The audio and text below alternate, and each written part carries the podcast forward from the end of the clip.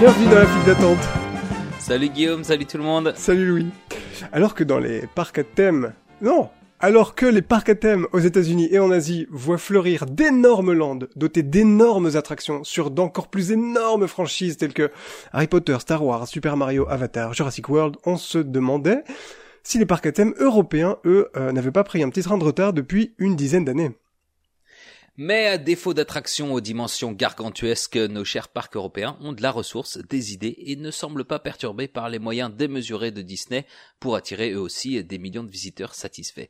Et puis aux US et en Asie, que vaut vraiment la concurrence à côté de Disney et Universal? On en discute aujourd'hui avec notre invité, Julien Simon. Euh, Julien, est-ce que tu peux juste euh, euh, redire à nos chers auditeurs ce que tu fais pour ceux qui qui nous rejoignent pour la première fois peut-être raté les, les, 20 premiers épisodes. Bah oui, c'est ça. T'as ton rond de serviette hein, ici maintenant. C'est. je suis le taulier. Euh, donc, euh, bah voilà, je m'appelle Julien, je suis un gros fan de parc, euh, j'en ai visité, euh, c'est pas entre 400, 500, quelque chose comme ça, euh, sur ah toute la planète. Ah oui, mais je savais. Eh ouais. Parce que je savais ton coaster hein. count, ça c'est quelque chose dont on avait parlé dans un épisode précédent, mais le nombre de parcs, je savais pas entre 4 et 500, c'est dingue. Ouais. Et j'ai fait, là j'ai passé mes 1800 coasters là, ce week-end. Oh là là. Voilà, j'avance. Ouais. Et euh... voilà, donc, mais sûrement. petite parenthèse perso. Et donc sinon, euh, bah, je travaille pour la Compagnie des Alpes, euh, donc grand groupe de loisirs européens qui possède Astérix, les Walibi, le Futuroscope et quelques autres. Euh, et voilà. Puis je suis content d'être à nouveau pour la xème fois avec vous ce soir, euh, dans la joie et la bonne humeur. Plaisir partagé, ouais. Julien. D'ailleurs, euh, écoute Julien, eh bien, on t'a vu à la télé récemment. Ouais. À la TV. Ouais, je peux mettre ça maintenant, vu à la TV. Ouais. oui. C'était un petit badge comme ça. Euh, C'était un reportage euh... de Capital, je crois, c'est ça euh, ouais, c'est Capital ou Zone Interdite, je sais jamais lequel des deux. Il sait même, regarde-le, c'est tellement une star, il sait même plus où il passe. C'était sur M6 euh... en tout cas, donc euh, là on est d'accord. C'était sur M6, ouais. ouais. Et vous avez pu également me voir sur un, un reportage belge euh, mais je sais plus le nom ni de la station, ni de l'émission, ni euh, ni de quoi que ce soit. Eh bien, Alors moi, du coup, bah, j'ai pas Guillaume, euh, peut-être. Comment ouais. pas à retrouver le, dans les archives d'internet. Allez fouiller les archives. Chers auditeurs, vous pouvez désormais googler Julien Simon, chaîne de télévision belge, et vous tomberez peut-être ou peut-être pas sur un reportage avec Julien. J'ai un, j'ai un homonyme qui est un cycliste apparemment plus connu que moi. Donc... Ah. à peine, à peine. Donc rajoutez bien et... parc d'attractions, 1500 coasters, 1800 par ouais. dans 1800, votre recherche Google. Et oh. Mais le, le, le, capital était très bien et on te voit d'ailleurs dans un coaster en train d'expliquer en, en, même temps que tu le que tu le rides euh, à la personne à côté de toi, qu'il me semble, et d'ailleurs le réalisateur. Et, euh, et donc c'est chouette. On a on a euh, tout ton tout ton ton point de vue sur le, enfin toute ta, ta, ta, connaissance sur le, le retracking, il me semble de euh, de quel de quel tonnerre de Zeus. Tonnerre de Zeus. Voilà. Avec un 2. Calembour. Oui. Dites, et euh, on, on, embrasse chaleureusement, je crois, le, le, journaliste en question, parce qu'il me semble que c'est un de nos auditeurs. Bonjour. Oui, ouais, oui, euh, Monsieur Chapuis. Enchanté. Alors, euh, le point de départ, c'est quoi, en fait? Euh, bah, Avec euh, tout ce qui se passe aux États-Unis et en Asie en ce moment, en fait, moi, ça fait un moment que je me dis, en fait, quand t'habites en Europe, c'est chiant parce que quand t'as envie d'aller euh, visiter ces magnifiques attractions euh, à très très gros budget, très très ambitieuses, euh, qu'on a cité un petit peu en intro, celle de Galaxy's Edge, celle maintenant qui, qui ont ouvert aussi à, Universal en, en, Chine, à Pékin, qu'on voit aussi au Japon, etc. Enfin voilà, en fait, il faut aller aux États-Unis et en Asie pour faire, pour avoir la chance de faire ces très très grandes attractions. là où on les attendrait peut-être en Europe, c'est chez Disney mais euh, ça, ça, ça, piétine un petit peu quoi. Euh, la dernière en date c'était Ratatouille, là on a Avengers Campus qui arrive cet été. Euh, c'est une belle licence, mais c'est, enfin, on va avoir, on va attendre de, de, les essayer avant, avant de juger évidemment, mais c'est pas des attractions qui ont l'air oh, de voir la on même. Va dessus dès même... maintenant. c'est pas le genre de la maison. On n'est pas sur du niveau Galaxy's Edge. Enfin voilà, il y a pas, y a, c'est, c'est, voilà, c'est un Toy Story Mania, euh, l'histoire de Spider-Man un peu améliorée, mais je veux dire, on est on n'est pas dans des trucs vraiment grandiloquents quoi. Et euh, non, voilà, en fait, je me disais, c'est un petit peu, c'est un petit peu lourd, ça fait cher le voyage, et, euh, et c'est pas des voyages qu'on peut se payer chaque année, surtout euh, d'aller dans ces trucs-là. Et je me suis dit, putain, en fait, est-ce que l'Europe est en retard? Et là, je mets un point d'interrogation parce que euh, là, je parle des étiquettes, mais il y a peut-être pas que les étiquettes dans la vie. Euh, donc déjà vous, euh, ça vous inspire quoi en fait les, les, les ces, ces, très grandes attractions avec ces très grands lands? Il y a vraiment un modèle hein, qui vient du, du uh, Wizarding World de Harry Potter, qui date maintenant de 2010 et qu'on voit pas trop arriver euh, jusqu'à présent en Europe. Et bah, juste avant de commencer, toi Julien, tu l'as fait ou pas le truc euh, Spider-Man là justement euh, machin sling truc Ah non, non j'ai pas fait, non, non j'ai pas okay, fait. Bon, bon on verra. je te laisse la parole, hein, Julien. C'est gentil. Pour commencer. Euh, ouais, je me jette dedans. Bah, je pense déjà, enfin, si tu prends les États-Unis, il y a sans doute un peu une émulsion euh, liée à la concurrence qui est entre Disney et Universal. Enfin, quand, quand Universal a sorti Harry Potter en 2010, euh, Disney euh, se traînait quand même pas mal. Enfin, le Disney World n'avait pas eu énormément de nouveautés euh, sur la décennie précédente. Mm.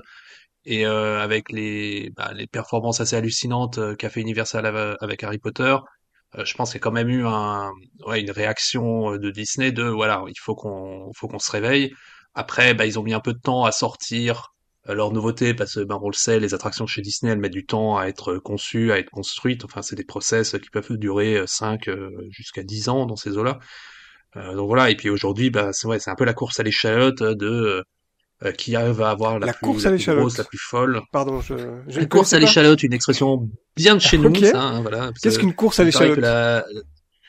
la course à l'échalote, bah, c'est un peu celui qui aura la plus grosse, quoi. Ah d'accord, la plus grosse échalote. Prendre une autre expression plus. Je pense euh, que ça vient du fait que euh, dans les rangées, quand tu quand tu euh, cueilles, je sais pas si c'est le bon mot, mais quand tu récoltes les échalotes, euh, il y a peut-être une petite, c'est des rangées comme ça.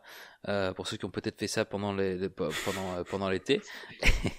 et euh, c'est c'est- il y a un peu toujours une compétition qui s'installe et qui, qui dit celui qui ira le, le, le plus vite à- au bout de la rangée. Je, je suis en train un peu d'inventer cette, Ah cette explication. disais. Non, mais je Si pense que pensais venu que t'étais en train de la googliser, là. non, non, je pense que c'est ça, c'est c'est de là d'où vient cette expression, mais euh, confirmez-nous en commentaire. si c'est- Et la, la langue française est très riche en expressions culinaires. C'est C'est vrai. Ça tourne très coup, beaucoup. euh, la, la plus grosse échalote était passée un peu de chez Disney à Universal, Julien. C'est à peu près ça que t'étais en train de dire, je crois. hein. C'est exactement.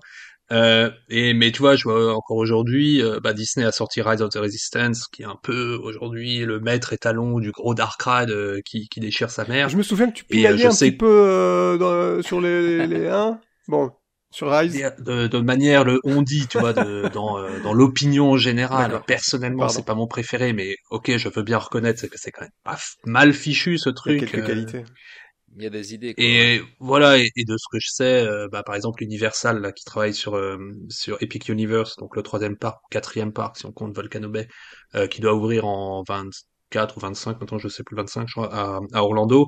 Euh, bah voilà, la nouvelle attraction Harry Potter, ils voient ça comme euh, la réponse à Rise of the Resistance. Donc, euh, Et Epic Universe d'ailleurs c'est censé parce que moi j'ai pas très bien compris le concept. Il y en a qui disent que ça va être un espèce plus un shopping mall qu'autre chose, ou enfin du moins un centre commercial euh, plus plus. Euh, D'autres que c'est euh, bah, effectivement un, un parc à thème autour de des univers épiques. Euh, T'en t'en sais un peu plus toi là-dessus ou pas? J'en sais ce qui a été euh, ce qui a été révélé par Universal, c'est-à-dire que bah grosso modo t'as une espèce d'énorme Main Street euh, qui traverse euh, le parc de part en part, euh, qui de l'entrée et tout au fond de l'autre côté t'as un, t'as un grand hôtel qui, qui sert d'arrière-plan. T'as bah, pas mal de boutiques, de restos, aussi quelques attractions sur cette zone. Et après t'as quatre zones qui sont organisées au- euh, le long de cette euh, de cette rue principale, donc deux de chaque côté. Et c'est des zones qui fonctionnent un peu comme comme Diagon Alley ou euh, Super Nintendo, c'est des zones qui sont à entrée unique en fait. Et une fois que tu rentres dedans, c'est des zones ultra immersives. Et t'auras donc t'auras quatre zones. T'auras euh, ben, Super Nintendo justement. T'auras une zone sur les monstres Universal, donc euh, toutes les licences comme la momie, Frankenstein, euh, et puis, etc. Enfin des trucs plutôt qui sont assez vintage, qui sont plutôt des films des années euh, euh, 30, 50, qu'ils ont essayé de faire revivre il y a pas très longtemps, mais avec assez peu de succès. Euh, t'as un nouveau Wizarding World, donc le troisième, et t'as une Ah ouais. zone euh, sur euh, le film d'animation Dragon. Et apparemment, l'attraction Wizarding World, euh, euh, un peu, apparemment, le budget a été un peu euh, rebudgété. C'était parti pour être un truc sur Fantastic Beasts, et finalement, le gros du, du, du Wizarding World dans Epic Universe, ce sera quand même sur Harry Potter, et ce sera le ministère de la magie, une attraction sur les ascenseurs. Ouais. Enfin, là, vraiment, je- là, je parle des, des dernières euh, rumeurs, quoi. hein. Bon. Euh, donc, c'est à prendre avec des pincettes, quand même. Mais ça recoupe ce que tu disais. les coup, rumeurs sont les- assez fondées. Mais puis, puisqu'on Ah. parle d'Universal qui ouvre déjà maintenant un troisième parc euh, en, Floride, euh, on pourrait on pourrait se demander euh, pourquoi Universal n'arrive pas en Europe aussi, puisque Enfin, bah, il y avait eu un, un, projet de parc Universal euh, en Allemagne, euh, dans la Ruhr, à Krefeld, euh, dans les années, je sais plus, début décennie 2000, je crois, dans ces eaux-là. Ah ouais. C'est vieux. Et bah, c'est quand, quand Universal avait été racheté, quand il y avait, avait été racheté par Canal, par Vivendi, en fait, avec ah, Jean-Marie Messier. Et en fait, ben, le groupe s'est pété la gueule. Et donc, le projet est un peu mort, avec la chute de, ouais, avec la chute de Messier et puis euh, ouais. Puis comme et Universal du coup a été revendu, euh, je crois que bah, c'est parti chez NBC. Alors bon, je sais pas exactement qui possède maintenant ce c'est comme Cass, ce hein. conglomérat. C'est comme Cass, c'est un, un câbleau. Ouais, c'est comme Cass, oui, voilà, c'est ça. C'est tentaculaire. Et mais ouais, euh, Universal était fran a été français pendant quelques années. Ça a été assez court. Et donc voilà, à l'époque il y avait ce projet, puis le projet ouais, a disparu. Corps et bien. Moi, j'ai une théorie euh, qui vaut ce qu'elle vaut. J'ai l'impression en fait qu'Universal a, bah, d'abord il y a eu des, des, des, priorités à faire. Je pense que c'était tout à fait logique pour euh, un groupe comme Universal de s'implanter d'abord en Chine avant de revenir en Europe. Actuellement, maintenant que c'est fait, euh, ce serait quoi le, le, prochain truc? Parce que finalement, euh, il y a eu un, un, début de parc universel à Dubaï. Il y a littéralement juste l'arche d'entrée qui a ah été construite. C'est une photo assez assez bizarroïde euh, ah, qui, qui, se trouve sur internet. Avant qu'il se rétracte, voyant que ça se passait pas comme il l'avait entendu à, Dubaï. Mais je me dis, est-ce que euh, le prochain gros projet d'Universal serait pas de euh, quand même finalement s'installer en Europe?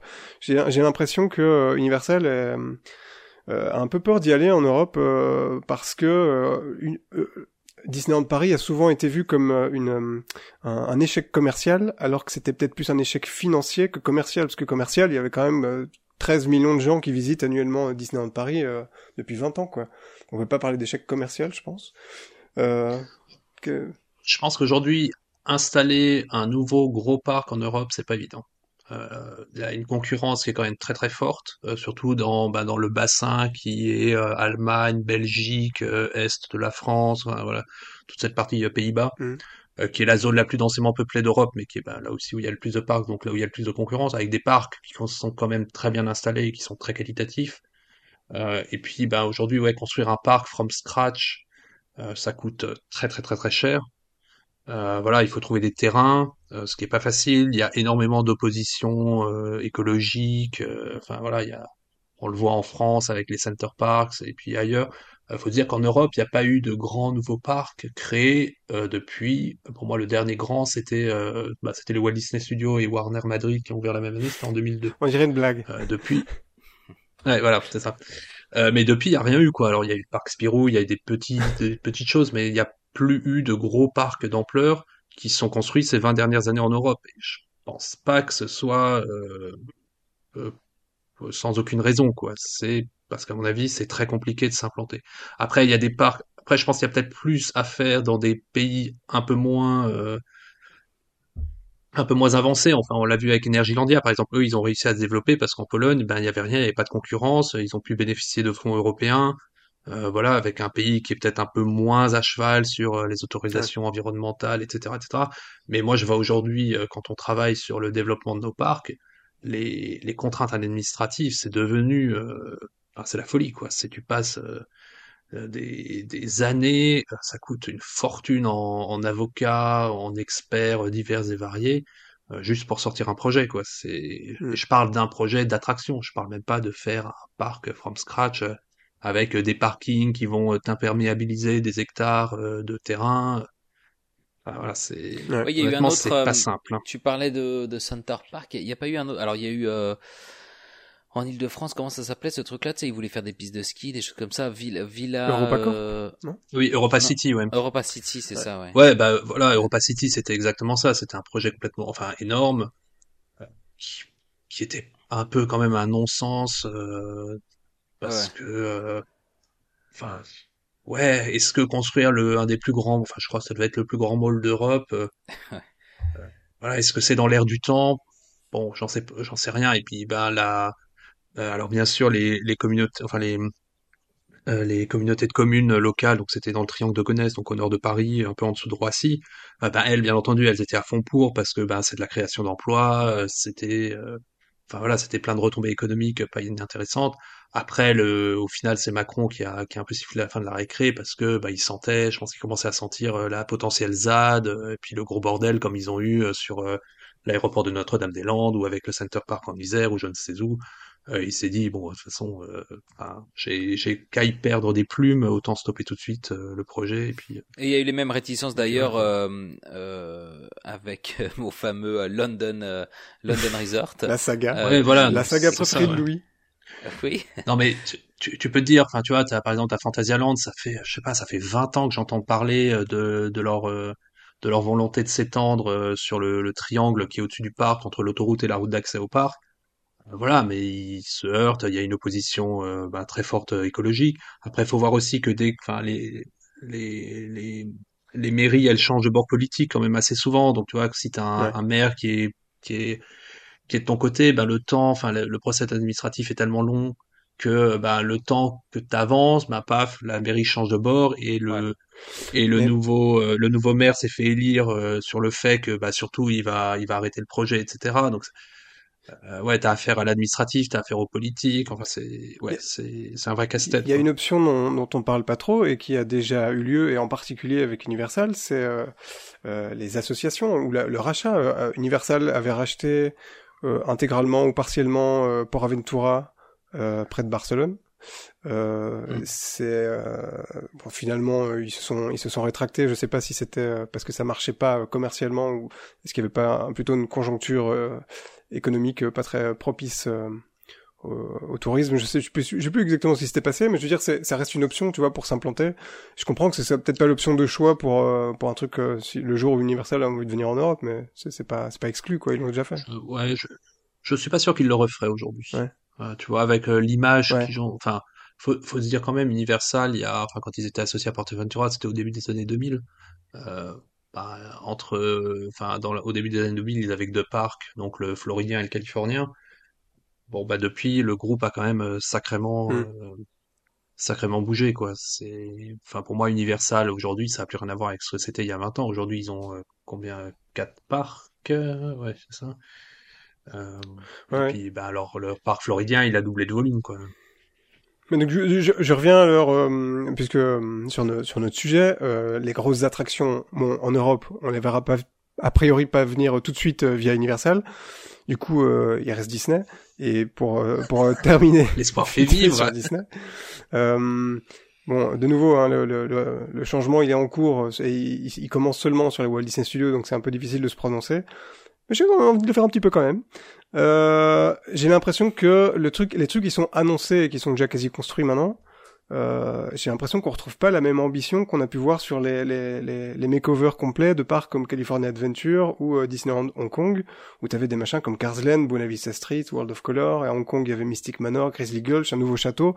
Et ici, on est sur euh, un Avengers Campus avec pas un étiquette euh, ambitieux comme on peut le voir aux États-Unis ou en Asie, et un Flume Ride Frozen qui va arriver, qui est une copie d'un truc familial pas folichon, pas, enfin, en tout cas pas très ambitieux des années 90. Un lac, ça va peut-être faire euh, un petit peu plus de, verdure et c'est très très bien, mais je, je vois pas encore euh, l'ambition du truc euh, tel qu'on a pu la voir il y a une dizaine d'années à peine sur des, des trucs comme California Adventure ou Hong Kong.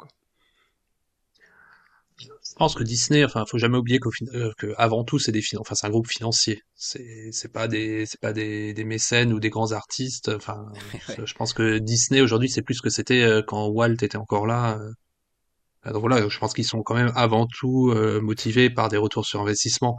Quand tu fais un énorme makeover de California Adventure, tu sais quand même, vu la popularité de Disneyland en Californie, que tu as des chances de retomber sur tes pieds. Euh, quand tu fais euh, des grosses extensions à Tokyo Disneyland, tu sais que ça va marcher. Euh, sur Hong Kong, Disney associé, enfin Disney n'est pas majoritaire sur son site, enfin c'est le gouvernement hongkongais qui a 51% des parts. je sais pas comment se financent, tu vois, les mmh. nouveautés, mais j'imagine qu'il doit avoir aussi un peu d'argent mis côté gouvernement. Sur Paris, on sait quand même que c'est un parc qu'ils ont toujours eu du mal à faire tourner euh, à la hauteur de leurs ambitions. Donc, Et alors, justement, à ce ce que j'aurais tendance à dire, c'est peut-être qu'ils commencent prudent, c'est-à-dire qu'ils sortent pas le, le- la zone Star Wars à un milliard. Ils commencent un peu plus prudemment avec des, des attractions un peu plus petites, mais pour autant avec des licences super puissantes. Enfin, Marvel et Reine des Neiges. Enfin, Marvel, c'est la plus grosse licence euh, actuelle euh, côté ciné. La Reine des Neiges, c'est le plus gros euh, succès euh, film d'animation de tous les temps. Euh, voilà, mais sans pour autant faire des attractions qui sont ouais, aussi ambitieuses et surtout aussi chères que un, un Rise of the Resistance ou ce genre de choses, quoi. Mais comme, Je pense qu'il y a, dis, il s'ils y a un risque, mais un risque un peu mesuré. Comme comme c'est comme tu dis enfin les, les résultats en, tout cas qui, qui regardent sont financiers et ce que je veux dire c'est que est-ce qu'ils ont vraiment besoin finalement de le faire? Parce que s'ils le font pas pour pour pour l'art ce qui est effectivement le cas ou pour la pour euh, la créativité comme certains continuent à le croire euh, encore un petit peu peut-être euh, et que le plein le, le parc est plein en fait toute l'année sans arrêt euh, alors tu vas me dire c'est c'est peut-être la même chose aux Éta- aux États-Unis mais euh, ils ont pas de mal à remplir le parc euh, tous les jours de l'année en France. Donc finalement est-ce que est-ce que tu vois si tu étais à leur place est-ce que tu mettrais autant d'argent sur la table alors que finalement c'est pas c'est pas nécessaire c'est triste évidemment pour tous les fans hein, et C'est vrai, on hein. bien avoir des et les- qu'il n'y a pas une énorme concurrence comme comme je sais plus lequel d'entre vous le disait Voilà. au, au début. Il n'y a pas un Universal euh, en face qui est en train d'envoyer des, des énormes trucs euh, Ouais, pour répondre à Disney. parce que le parc le parc principal là qui a pas eu d'attraction depuis euh, de- depuis Buzz l'éclair c'est quand même Ouais, incroyable enfin ça se voit dans aucun autre parc en fait même pratiquement en Europe d'avoir aussi peu de nouveautés euh, euh, sur sur un seul parc et pourtant bah c'est c'est le parc qui marche le mieux toujours Ouais. en Europe quoi Je, je voulais juste rajouter un truc. euh, euh, il faut savoir que depuis le rachat euh, de Disneyland Paris par la Walt Disney Company, ou à peu près, enfin genre depuis les deux années qui ont suivi, un truc comme ça, mais les exercices financiers de, de Disneyland Paris sont pas précisément révélés euh, comme c'était le cas avant, puisque c'était c'est maintenant plus une société qui est cotée en bourse, Euro Disney.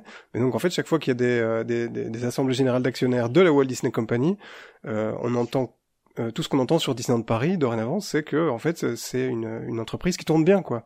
Donc euh, évidemment, euh, c'est pas après euh, cinq exercices euh, qui tournent bien qu'on va euh, se décider à construire un Galaxy à un milliard, ça je peux le comprendre.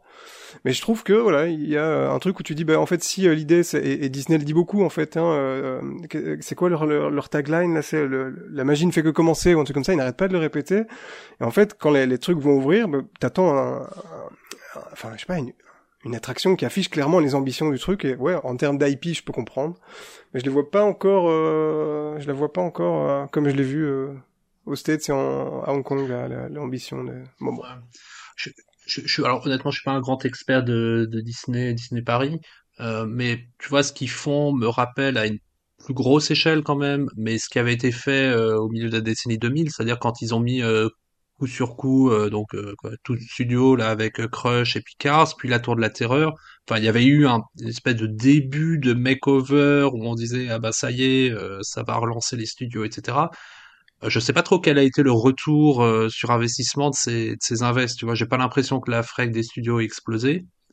Bah si, Euh, euh, pour l'anniversaire des 15 ans, donc ça s'était étalé sur deux ans, hein, tous les investissements que tu cites là, et la, la, alors la- le chiffre d'affaires je l'ai pas en tête, par contre c'était les meilleures années en termes de fréquentation des, de, de toute la destination. Comme quoi, les tours de la terreur et les gros étiquettes, euh, quand ils sont bien faits, ça marche. Je pense que même si Disney n'a pas euh, Universal euh, à 15 km de chez lui à Paris pour, euh, pour lui faire de la concurrence, il y a quand même, mine rien, une concurrence de parcs comme Europa Park, comme Efteling, qui sont des parcs qui bah, sont, font aujourd'hui, enfin qui a 15 ans euh, faisaient pas du tout les frais qu'ils font aujourd'hui. Enfin, alors hors Covid, Efteling ils font 5 millions, Europa Park ils font 5 millions 8. Euh, c'est quand même mine de rien des parcs qui, à mon avis, retiennent un peu la clientèle euh, d'un côté allemande et d'un côté euh, hollandaise de descendre à Disneyland Paris parce que c'est des produits qui sont quand même hyper qualitatifs, qui sont beaucoup moins chers, euh, plus proches accessoirement euh, de ces populations. Donc peut-être que Disney a quand même aussi besoin de temps en temps de marquer le coup en disant euh, ouais voilà on, on ressort nos grosses licences et puis euh, venez nous voir. Mais c'est très bien parce que tu fais la transition qu'on voulait, euh, qu'on qu'on allait faire dans, dans un instant. Et j'ai même pas lu, j'ai même pas vu le fil Euh, conducteur. ben non, non, mais on est, on, on est justement en venir à, au parc que tu cites, en fait, qui sont ceux qui sont, euh, en termes de frais, juste derrière, et qui sont des, des, des, des, des, des vraies figures de proue, euh, chacun sur leur marché, hein, c'est euh, Efteling, Europa Park, Fantasyland.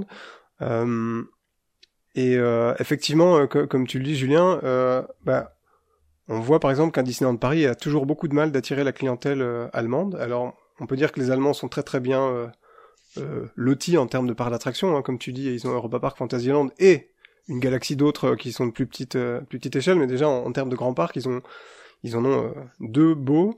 et effectivement, à un moment, est-ce que il n'y a pas besoin d'un truc encore, que, que, Disney fasse quelque chose que Europa Park, Fantasyland et Efteling ne sont pas en, mesure de faire. Quand tu vois qu'aujourd'hui un, un, un, volétarium à Europa Park, ben, ça n'a strictement rien à envier à Sorin, euh, qu'il y a des, des, des, tu vois quand tu regardes le Pirate in Batavia qui vient d'être fait, les Disney fans ne me tapez pas, mais je veux dire, c'est on est on est c'est quand même de très très très bonnes factures.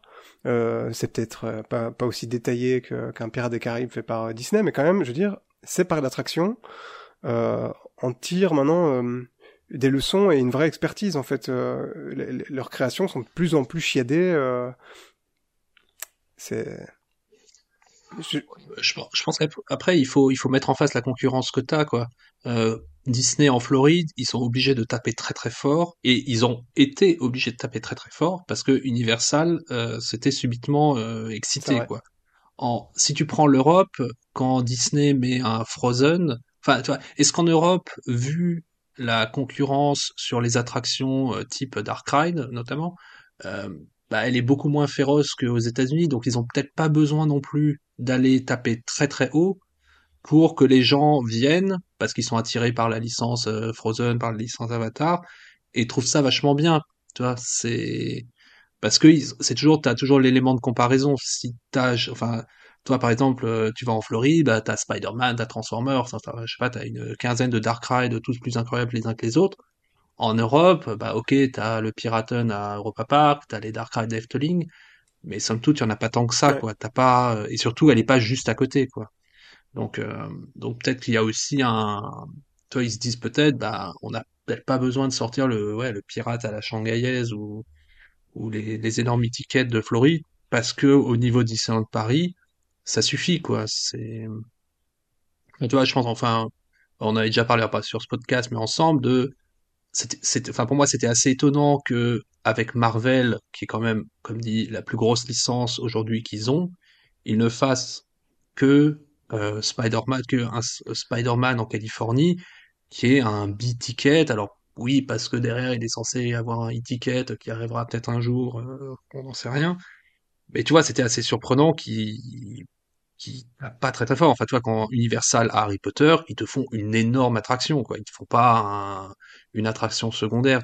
Mais, c'est vrai que le temps de réaction euh, depuis, parce que peut-être qu'ils peut se sont dit, bah on a une telle, la licence est tellement forte qu'on n'a peut-être pas forcément besoin de dépenser des milliards pour faire une attraction qui va avec.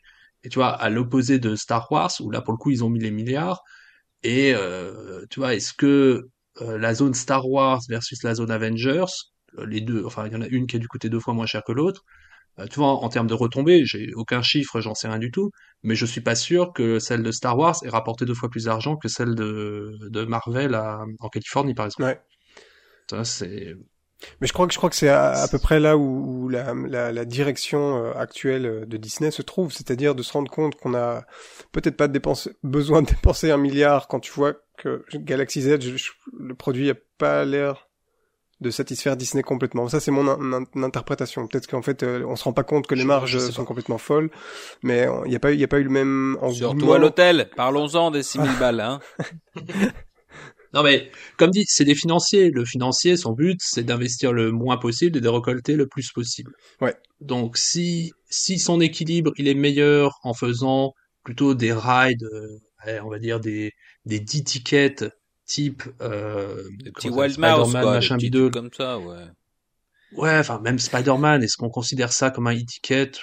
J'en suis pas sûr. Pareil, Frozen, est-ce que c'est un étiquette? C'est quand même un peu border euh, si tu, enfin voilà par rapport à. Mais Frozen, surtout comme tu disais, Guillaume, c'est c'est euh, sur un layout euh, de quoi de comment ça s'appelait sur ce truc d'Epcot là. Euh, Tout de, de, ouais, ouais, donc c'est même pas vraiment un truc original quoi. C'est c'est un layout qui. Alors, ce qui est... ouais, je, je, je suis pas sûr que ce soit. Enfin, ça sera la copie de celui de Hong Kong, ça c'est sûr. Après, est-ce que ah, c'est exactement la copie de celui de de Floride? Ça, j'en suis pas sûr. Il me semble que, J'ai vu passer des que la nouvelle version, les bateaux seront un peu plus gros.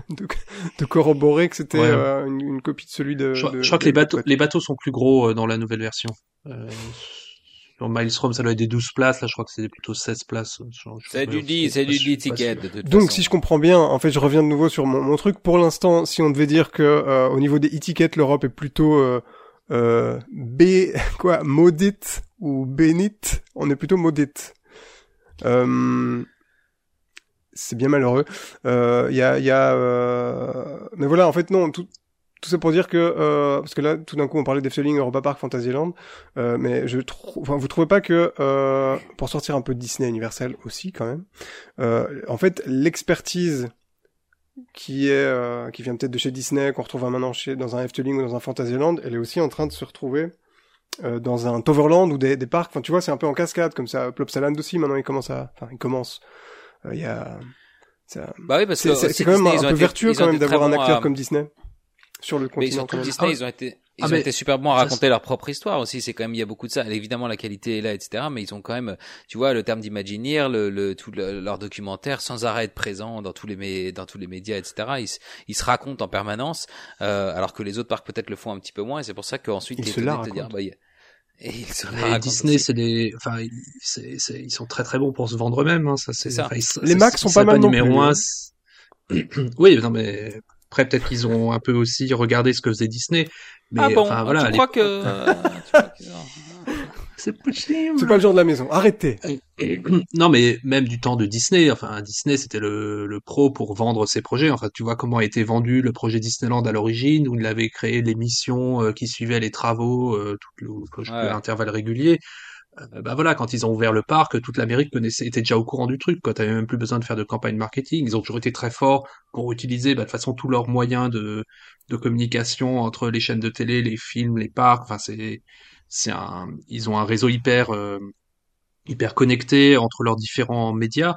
Et ouais, et puis après, ils ont tout un, tout un storytelling, euh, bah, non seulement sur leurs attractions, mais aussi sur la création de ces attractions. C'est effectivement, on va jamais mettre en avant le, le- tout ce qui est financier. On va toujours te parler de l'expérience visiteur, justement du storytelling, euh, etc.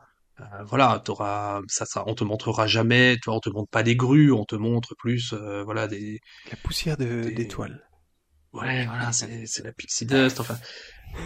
Mais voilà, c'est c'est pas du tout. Enfin, Disney a vraiment une façon de traiter euh, de la construction de ses parcs qui n'a rien à voir avec tous les autres parcs, euh, euh, quels qu'ils soient. Quoi. Ils ont vraiment un langage très spécifique. euh. Et euh, pour, pour prendre un petit peu le contre-pied de ça, en fait, euh, finalement, c'est peut-être un peu, je reviens sur mon truc de base, un petit peu, un petit peu chiant quand t'aimes bien les, les, les étiquettes et les gros machins d'habiter ici en Europe. Mais à l'inverse, j'ai l'impression qu'on est peut-être mieux loti en termes de parcs de moyenne envergure, comme ceux qu'on a cités, Efteling, Europa Park, etc. Euh, que si t'étais aux États-Unis, où j'ai l'impression que euh, à part euh, Dollywood, euh, Knott's Farm, euh, Silver Dollar City, peut-être, il y a à côté des grands Disney et Universal, plus beaucoup de parcs qui euh, qui font des trucs quali, puis vu que le marché a été un peu bulldozé par euh, des trucs comme Six Flags et, et Cedar Fair, tu vois? Est-ce qu'on est, tu vois, est-ce que, est-ce que quand on râle sur l'absence d'étiquette en Europe, on est quand même pas mieux loti ici pour en fait le reste de l'industrie? En Europe Alors, euh, mon avis, c'est que en Europe, on est bien mieux loti qu'aux US. Enfin, j'ai quand même beaucoup parcouru les US. Euh, alors, effectivement, oui, il y a quelques parcs qui sont au-dessus de n'importe quel parc que tu peux trouver en Europe. Euh, Disney, Universal, peut-être les Busch Gardens. Et encore, ils ont tendance un peu à pas aller dans le bon sens. Euh, ouais, d'Hollywood, Silver Dollar City. Mais bon, faut, faut voir que bah, les États-Unis, c'est en termes de taille de pays, c'est pas loin d'être euh, l'échelle de l'Europe. Donc euh, voilà et ils ont une dizaine de parcs qui, qui sortent vraiment du lot. Euh, je trouve que en de manière, enfin de, dans la moyenne, les parcs européens sont bien meilleurs.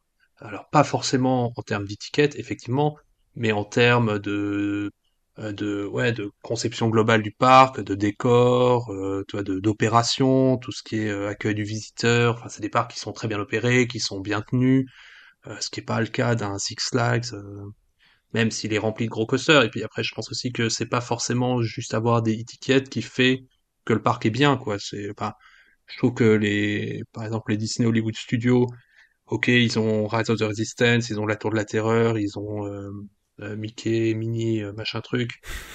Mais bon, après, je trouve pas que ce soit un parc qui soit particulièrement agréable. C'est un parc qui est très petit, où il n'y a pas d'ombre, où il y a peu d'arbres. Euh, voilà, où il y a tellement de monde que c'est pas super agréable de le visiter. Euh, tu vois, je préfère aller à Europa Park où, ok, il n'y a pas tous ces gros e-tickets. Nos auditeurs en PLS Mais, euh, actuellement. Exactement, mais c'est un goût personnel. Hein, je, je ne fais que donner mon avis. Bien sûr. Mais non, mais tu vois, mais je trouve, euh, je préfère un Toverland. Enfin, il y a plein de parcs euh, en Europe qui ont pas d'aussi grosses machines que les Disney Hollywood Studios que je préfère de loin euh, parce que l'expérience globale est meilleure. Euh, disons que faire des tours de de e-ticket, ça t'occupe, euh, je sais pas, euh, 20 minutes dans la journée, euh, bah, alors que ta visite de parc elle dure 8 heures. Donc euh, si entre euh, c'est c'est moyen ou pas très intéressant, bah je, ouais, je préfère être dans un parc où c'est agréable de se balader ou euh, pour aller euh, enfin moi ce, que, moi ce qui me tue à Disney World c'est euh, tout ce qui est restauration Euh, c'est que si t'as pas réservé ta table bah tu peux toujours crever pour Six mois avant, faut la réserver. sympa. Putain. ouais c'est ça non. Attends, mais d'ailleurs, tu, tu, pars, euh, tu pars où le week-end prochain, euh, Julien? Ah non, enfoiré. Un peu de Bah veille ouais, mais on n'a pas, on n'a pas réservé de resto. On a, enfin, on voulait, on voulait tester le Space, je sais pas quoi là, celui qui a ouvert à, à Epcot. Euh, on a regardé le jour de l'ouverture euh, des Ah, le reste, tu réservations. parles donc- du resto euh, dans l'espace là, c'est ça? Ouais, c'est ça. Ouais. ouais. Euh, on a regardé le jour d'ouverture des, ré- des réservations. Bon alors pour les pour les pauvres airs qui ne qui ne dorment pas sur les resorts Disney, bah, il y avait plus de place. Là, on a regardé, je pas hier, on a encore regardé pour Olga's Cantina. Euh, il y avait de la place à 8h45 du mat. Ah, bah tiens, pour être tipsy toute la journée, moi, je, je suis pas contre. Ah ouais? Donc au final, on s'est dit bon, on va aller à Epcot, on va aller. Il y a, un- il y a encore un énième food festival. Bah, tu va vas, on va se rappeler, tu vas nous rappeler dans, dans, à la fin de ton séjour et on pourra se faire un petit épisode euh, récap de toutes les nouveautés alors. Ah ouais, tiens. Mais oui, mais avec plaisir. Et euh, euh, alors il y a ça, il y a aussi un autre sujet qui n'a rien à voir, mais tu, justement tu pourras peut-être nous en parler à ton retour. C'est parce que moi j'entends parler que de ça sur le 10 Twitter américain.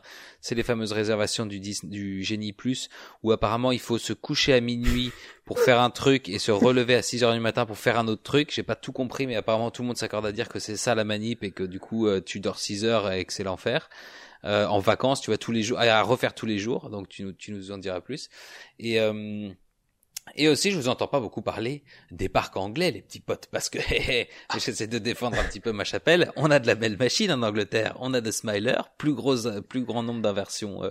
Alors au monde, je sais plus, mais en tout cas, ça l'a été pendant un temps. 14. On peut y laisser ses jambes, mais Ouais. oui. Et record de jambes coupées aussi, ouais, je crois. là là là. Allez, Ah, un petit peu de risque, hein, ça n'a jamais, ça n'a jamais. Ça met un mal. petit peu de piment. hein. Eh oui.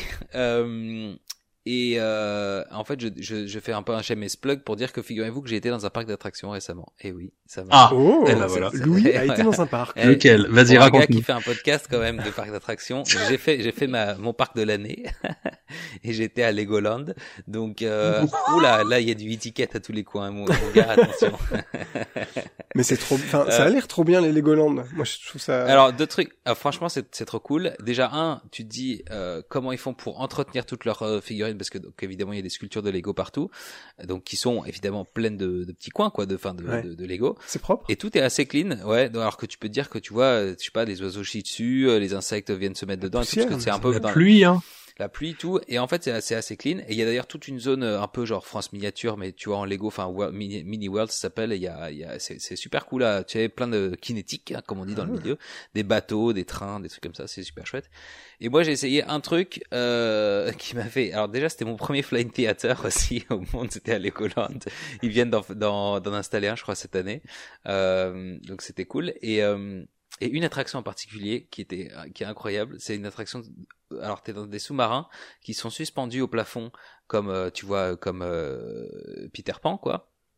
Disons à Disney. Ah, ouais. Mais t'es dans un sous-marin et en fait, tu rentres dans ce sous-marin-là, tu peux être, je sais pas, une petite dizaine de personnes dedans. Tu rentres dedans et euh, et en fait, ensuite, ce, ce sous-marin-là est immergé réellement dans un aquarium géant et euh, avec des vrais poissons.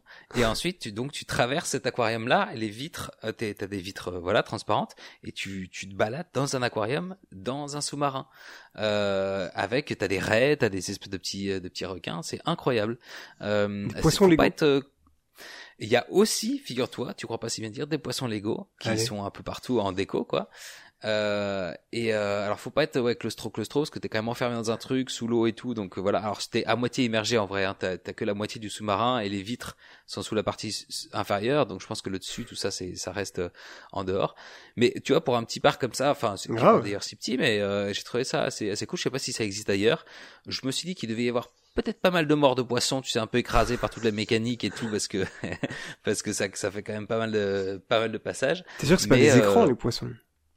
Ah non là je, je peux t'assurer que c'est c'est 100% Ah, c'est des vrais. Ça Ah, Julien, Julien, t'es déjà allé à Tu, Non, tu l'as fait du coup, j'imagine, Julien, avec tes 5000 attractions au compteur. Euh, je- j'ai pas fait celui de Windsor, j'ai fait celui à Dubaï. Ils ont, je crois, il y en a dans pas mal des parcs Lego. D'accord. C'est un truc qu'on voit que chez eux alors, ça ou pas? Ce, ce Euh, ouais, système- il y a, euh, ouais, alors ce système spécifique-là, après je crois que c'est à l'aquarium de Saint-Malo, il y a un truc similaire, je sais pas si ça existe encore, Ah, qui s'appelle genre voir. le Nautibus, quelque chose comme ça. Ah, il me semble qu'on Euh, l'avait mais- évoqué. Euh... Je sais plus où. Euh, donc voilà, c'était ma petite pause. Euh... L'Angleterre, c'est la folie des parcs à thème. Non, mais ça, ça, ça non, mais confirme un petit peu ce qu'on disait il y a un instant, c'est-à-dire qu'en termes, en, en termes de parcs de moi plus moyenne et petite taille, on est, on est probablement mieux lotis en Europe euh, que si on était aux States ou en Asie. Et beaucoup de Non, mais- beaucoup de, de, de gens avec des passes euh, annuelles autour du cou et alors que c'est plutôt un parc local, tu vois, parce que c'est quand même un peu la galère d'y aller de, de Londres. Euh, moi, c'est ce que j'ai fait, mais tu vois, c'est c'est pas c'est un peu chiant.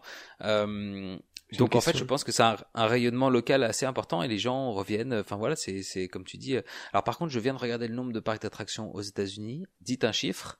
Alors évidemment, c'est amusement park, donc ça doit compter, beaucoup- ça doit ratisser large. T'es sur le premier résultat Google, j'imagine, euh, Louis? Oui, Oui, sur hein, le petit ok. truc highlighted, tu connais ma- mon éthique journalistique. Euh, 5814. C'est énorme. Ça fait quand même, euh, ouais, ça fait quand même un petit peu. T'as du boulot, Julien, Euh, t'as encore du pain sur la planche. Ouais. Euh, Je sais pas s'il me reste les meilleurs, mais ok. Euh, mais du coup, euh, en- euh, oui, euh, Legoland. Ben oui, euh, d'ailleurs, il y a un projet de Legoland qui a été annoncé pour Charleroi. euh, la... ouais, Charleroi en Belgique. Ah, c'est vrai. Donc, si ah, je cool, pouvais avoir un, un. Legoland euh, près de chez moi, ça me ferait bien plaisir. Effectivement, ça me Ouais, ouais, ouais. Avec, avec des sous-marins, donc. avec, avec des sous-marins, avec par des exemple. poissons peut-être plus euh, plus belges. Je sais pas ce que vous avez chez vous comme poisson, mais. Ben, c'est les mêmes. Ils ont ils ont un accent belge et mangent des frites, Louis. Qu'est-ce que je te dis? non, mais je me disais fois. quand t'as dit Dubaï, je me suis dit peut-être qu'ils adaptent. Mais en fait, bon, c'est les aquariums, donc ils mettent ce qu'ils veulent dedans, mais. Euh... euh. Euh, Voilà, voilà. Non, mais en, en Angleterre, t'as d'autres, enfin, tu vois, en termes d'attractions, il y a quand même quelques attractions iconiques. Enfin, je pense à Nemesis, à Alton Towers, qui est quand même un- une montagne russe qui a, qui a une sacrée réputation, ou t'as aussi une attraction qui est très chouette euh, à Blackpool, c'est Valhalla. C'est un énorme flum ride en, en indoor. Alors ça, j'ai pas encore barge, fait Blackpool. Il faut que. Ouais, faut t'es rincé de la tête aux pieds là. Non, voilà, là, j'ai jamais fait. Mais... Ah ouais, c'est c'est ouais, c'est assez efficace euh, sur en termes de noyade. Mais Blackpool, c'est très sympa. C'est la, la ville d'enterrement de vie de jeunes filles, de toutes les, les anglaises un peu délurées. un peu. C'est assez- Ouais. une expérience en soi, on va dire. Blackpool, ouais, je crois qu'il faut, il faut pas y aller non plus trop trop tard le soir euh, si t'es un peu maigrichon comme moi, euh, si t'as pas envie de te prendre euh, deux trois coups. Quoi Ouais, c'est un peu, euh, C'est mal bah, c'est un peu, euh, ouais, c'est un peu, enfin, tu sais, c'est c'est très, euh, je sais pas, c'est un peu un peu white trash, je sais pas comment dire, mais version anglaise, tu vois, un peu euh, hooligan. Regardez, euh, tu regardez le, le londonien chavs, poche là, ça euh, qui. Ouais. C'est comme ça qu'on les appelle. écoute, c'est la, c'est la, c'est la réputation que ça en a. Enfin, euh, c'est, c'est plus le, tu sais, le boardwalk très, euh, très, très cool euh, que, que ça a été. Je crois que c'est, voilà, un peu euh, rough comme on dit ici. ouais. C'est c'est un peu, ouais, bah c'est un peu comme tous les Bordeaux anglais. C'est un peu, euh, c'est très dans son jus et ouais, c'est un Ouais. peu, Bon, je, pense- enfin, je pense un que peu tu peux- Carmonde, comme on ouais. dit. euh, Un peu. Non, mais ça sent le, ça sent le bon supporter anglais, euh, comme on les a eu sous Bah, oui, ça euh, sent à la quoi. Liverpool, ouais. à Paris, ouais. Ouais. On les a bien reçus. J'ai l'impression que ça s'est bien passé. Euh, No problème. Euh, bah, j'ai j'ai été moi à Paris c'est pour, à ce week-end, c'est pour ça que je- j'en ai, Ah ouais. ai entendu parler que de ça. En plus, je m'en fous. Donc moi, je suis pas le fou, je m'en fous. Mais euh, là, j'ai eu ma dose. Tiens, Euh, euh, Julien, toi qui euh, as tout vu, tout vécu hein, dans le, le monde des parcs, on peut, on peut, on peut le dire. Ah oui, oui. Euh, on, on parlait des, des parcs de, de plus petite envergure ici euh, en Europe. Euh, Il y en a quand même quelques-uns euh, aux États-Unis qui, qui, à côté des Six Flags, des Cedar Fair et Busch Garden, t'avais l'air de dire, mais je voulais t'entendre un peu sur euh, des trucs comme Dollywood, euh, Knott's Berry Farm ou euh, Silver Dollar City. Est-ce que, est-ce que euh, on peut considérer été que à Hollywood, moi, je veux tout savoir. Ouais, j'ai même Ouais. visité le, le, la- le musée de Dolly Parton. Oh, tous ces corsets, toutes ces perruques.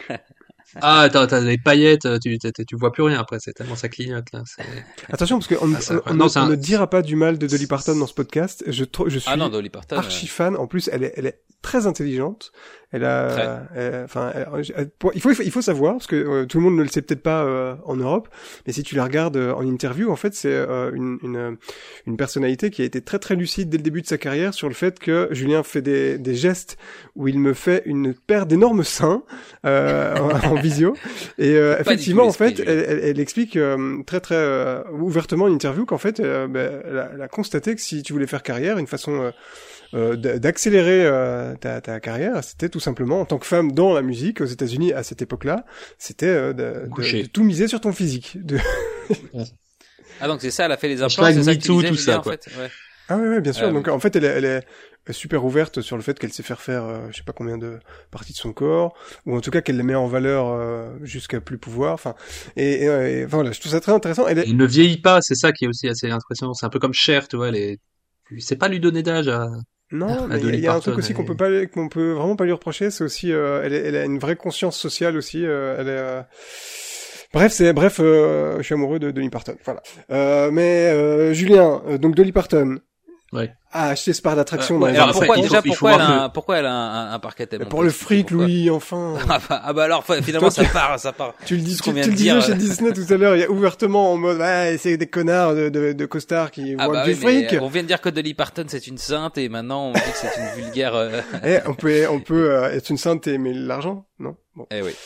Euh, Julien, Euh, non mais de toute façon c'est pas ouais c'est pas bah, c'est c'est pas elle qui a créé le parc. Je crois le parc existait déjà et alors je sais pas il me semble qu'elle est du coin en fait euh, et ils lui ont demandé enfin un jour ils lui ont demandé voilà est-ce que vous voudriez associer votre nom au parc? Et elle a dû dire oui et puis puis voilà bon je pense qu'elle Oh, c'est vraiment une histoire euh, bien décevante Ah, mais c'est non, c'est c'est plus que Dolly Ouais. Sensing, hein, elle, est, elle est majoritaire hein, dans l'action, dans, le, dans le- la boîte. Non? Oui elle a des parts mais après ça appartient euh, ça appartient à un groupe qui s'appelle Airshend elle est pas euh, qui majoritaire? a aussi euh, bah, si- Ok. c'est un Le, Louis, tu veux pas c'est googler ça un peu? Moi j'avais entendu dire vas-y. qu'elle avait tout construit de ses mains, mais écoute, c'est peut-être pas exact. de exact. ses seins, de ses mains, tu veux dire? Euh, Non, mais en tout cas, le parc appartient à un groupe qui s'appelle Airshend, bah, qui a aussi Silver Dollar City et qui a pas mal de plus petits sites euh, aux États-Unis. Après, d'Hollywood, Silver Dollar City, c'est quand même des, assez gros parcs. Enfin, c'est des parcs qui font plus d'un million de visiteurs. Euh, C'est pas des tout petits sites. euh, Eh bien, c'est Ah, jointly owned avec euh, entre les deux, Dolly Parton et Hersh- Herschen Family Entertainment. Euh, je ne saurais pas vous dire le ratio. Écoutez, on s'en fout un petit peu. Parce qu'après, là aussi, à, à Pigeon Forge, donc le, le patelin dans, dans le Tennessee où se trouve ce parc, elle a aussi un espèce de, enfin, c'est un bled qui est assez sinistre d'ailleurs, mais qui a plein de espèces de spectacles. euh, ouais, entre le spectacle et la revue, il y a aussi la revue de Dolly Parton. Il faut, il faut pour situer, Ah ouais, Pigeon Forge, c'est une sorte de de mini. Euh, c'est entre Las Vegas et Orlando, on Ouais, dirait. c'est- euh, un, ouais, bah en fait, tu prends, tu prends la partie d'Orlando vers International Drive. exactement. Euh, tu vois cette partie où t'as tous les euh, Ripley's, euh, Believe It or Not, le, je sais plus comment il s'appelle ce truc où la maison est à l'envers là, enfin, Ouais. toutes ces Midway Attractions. C'est un peu du même niveau, bon, moins grandiose. Oui, c'est encore pire que- qu'à High Drive, hein, je crois. Ouais, ouais, non, c'est vraiment, c'est un peu, c'est un peu le, ouais, c'est une espèce de Las Vegas familial. Alors, la rue, donc, enfin, c'est une seule rue, euh, Pigeon Forge, et c'est bordé de, de motels qui ont des thèmes plus improbables les uns que les autres. Genre, t'as le motel du Père Noël, t'as le motel Château Fort, t'as, Ah, mais c'est toujours des motels, quoi. C'est pas, On dirait un truc qu'on verrait dans les Simpsons, je trouve, tu sais. oui. Ah, non, mais c'est ça, mais, ça, mais c'est inspiré dans les avec Simpsons. des attractions toutes pourries a- le long d'une route, quoi. Ouais, il y a un Simpson où ils vont, alors je crois que c'est pas à Pigeon Forge, ils vont à Branson, qui est une ville, alors pour le coup, Branson, c'est dans le Missouri, et c'est là où il y a euh, Silver Dollar City. Mais c'est exactement la même chose que Pigeon Forge. C'est marrant, ces deux parcs sont dans deux villes qui, Qui sont des Qui trous sont perdus avec des attractions de merde. Voilà. Et il y en a, il y en a quelques autres aux États-Unis, il y a, il y a Wisconsin Dell euh, dans le, bah, dans le Wisconsin. Euh, voilà, il y a, mais voilà, ces espèces de Las Vegas, mais familiaux, euh, très populaires, euh, voilà, avec un ensemble de, de petites attractions comme ça, de spectacles euh, très familiaux, souvent un peu chrétiens. Euh, ouais, c'est, bah, c'est assez original à voir, on va dire. C'est, on, on connaît pas ça en Europe. euh. Souvent un peu chrétien. il y a- il y a d'ailleurs, fois, euh, mais bon. Bon. Bref. Ouais, c'est peut-être à une autre échelle. Excusez-moi. Il y a, y a, Il y a un YouTuber euh, qui s'appelle Justin Scart, je sais pas si vous voyez, qui fait des vlogs qui s'appelle Advent euh, Random Land. Ouais. Euh, et lui, il fait beaucoup. Alors, il fait beaucoup de Disney, mais il fait beaucoup aussi de ces de ces roadside attractions et tous ces motels, etc. américains, un peu, enfin même complètement vieillissants. Et je trouve ça assez fascinant, comme tu dis, avec des thèmes complètement euh, co- complètement pétés, quoi. Enfin, tu vois, qui sont euh, ou euh, des hôtels, euh, des hôtels euh, sur le thème- sur des thèmes horrifiques, ou des ou des attractions euh, de bord de route, mais vraiment nulles. Tu sais, les dinosaures euh, en plastique avec la tête Ça. qui pendouille à moitié parce Ouais, t'as ont- des, il y a toute des, une culture. des, euh, des copies euh, cheap, ouais, de Jurassic Park. Moi, je vois ouais. celle-là. Je sais pas quelles autres Ouais. grandes attractions. Euh, mais ouais, des animatroniques euh, tout pétés qui sont qui, qui, Oui, qui oui. font des mouvements saccadés, qui tremblent Ouais, un peu crois- et qu'on dirait qu'ils ont eu une attaque. Ouais, c'est euh, ça, ouais.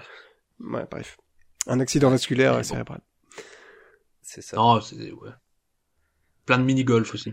Ah, le mini-golf, ça c'est une valeur sûre. Ah, ça. ça, le mini-golf. Mais le mini-golf euh, se porte très bien, figurez-vous, justement en Angleterre, où il Ah, revit. tant mieux pour lui. Eh Non. oui. Mais maintenant, il y a des mini-golf avec, euh, t'as des puces dans les, dans les balles, alors t'as, t'as tout, ça ouvre toute une sorte de possibilité Pourquoi pour compter les points. Oh là là. Ah, mais pour des, tout un tas de trucs, des stats, des machins, et t'as, maintenant, c'est devenu hyper hipster Mais de qui s'en soucie de, de savoir euh, à quel millimètre mais là- euh, la, la balle est tombée dans le trou? L'esprit de compétition, toujours, euh, Guillaume, faut pas perdre le nord. hein. C'est vrai, j'avais oublié la course à Si c'est C'est ça. Euh, non, en vrai, il y a des trucs, tu, bah, la prochaine fois que tu viens, on ira à Swingers, par exemple, et c'est... À Swingers Swingers, ça s'appelle. T'es sûr que c'est pas un club un peu... euh, On parle pas de la Bah, même tu chose. verras. Là, on glisse, là. Il est quelle heure? 22h48, aller coucher les enfants Eh bien, euh, Euh, oui, allons faire un tour chez les Swingers, euh, absolument, Louis. Ah, je viens de tomber du coup en faisant mes recherches sur un truc. Ah, sur autre chose. Non, pas en recherchant Swingers, Ah. ça je vous laisserai faire. Une, euh, une roadside attraction, c'est une espèce, une énorme lava lamp, tu vois, genre géante, où tu peux monter tout autour et c'est, bah, tu Hein vois, genre une structure. Bon, bref, il y a tout un Attends, j'adore les On lava fera un épisode Ça, ça, donne- ça donne envie. Passion lava lamp. sur la lava Euh, lamp.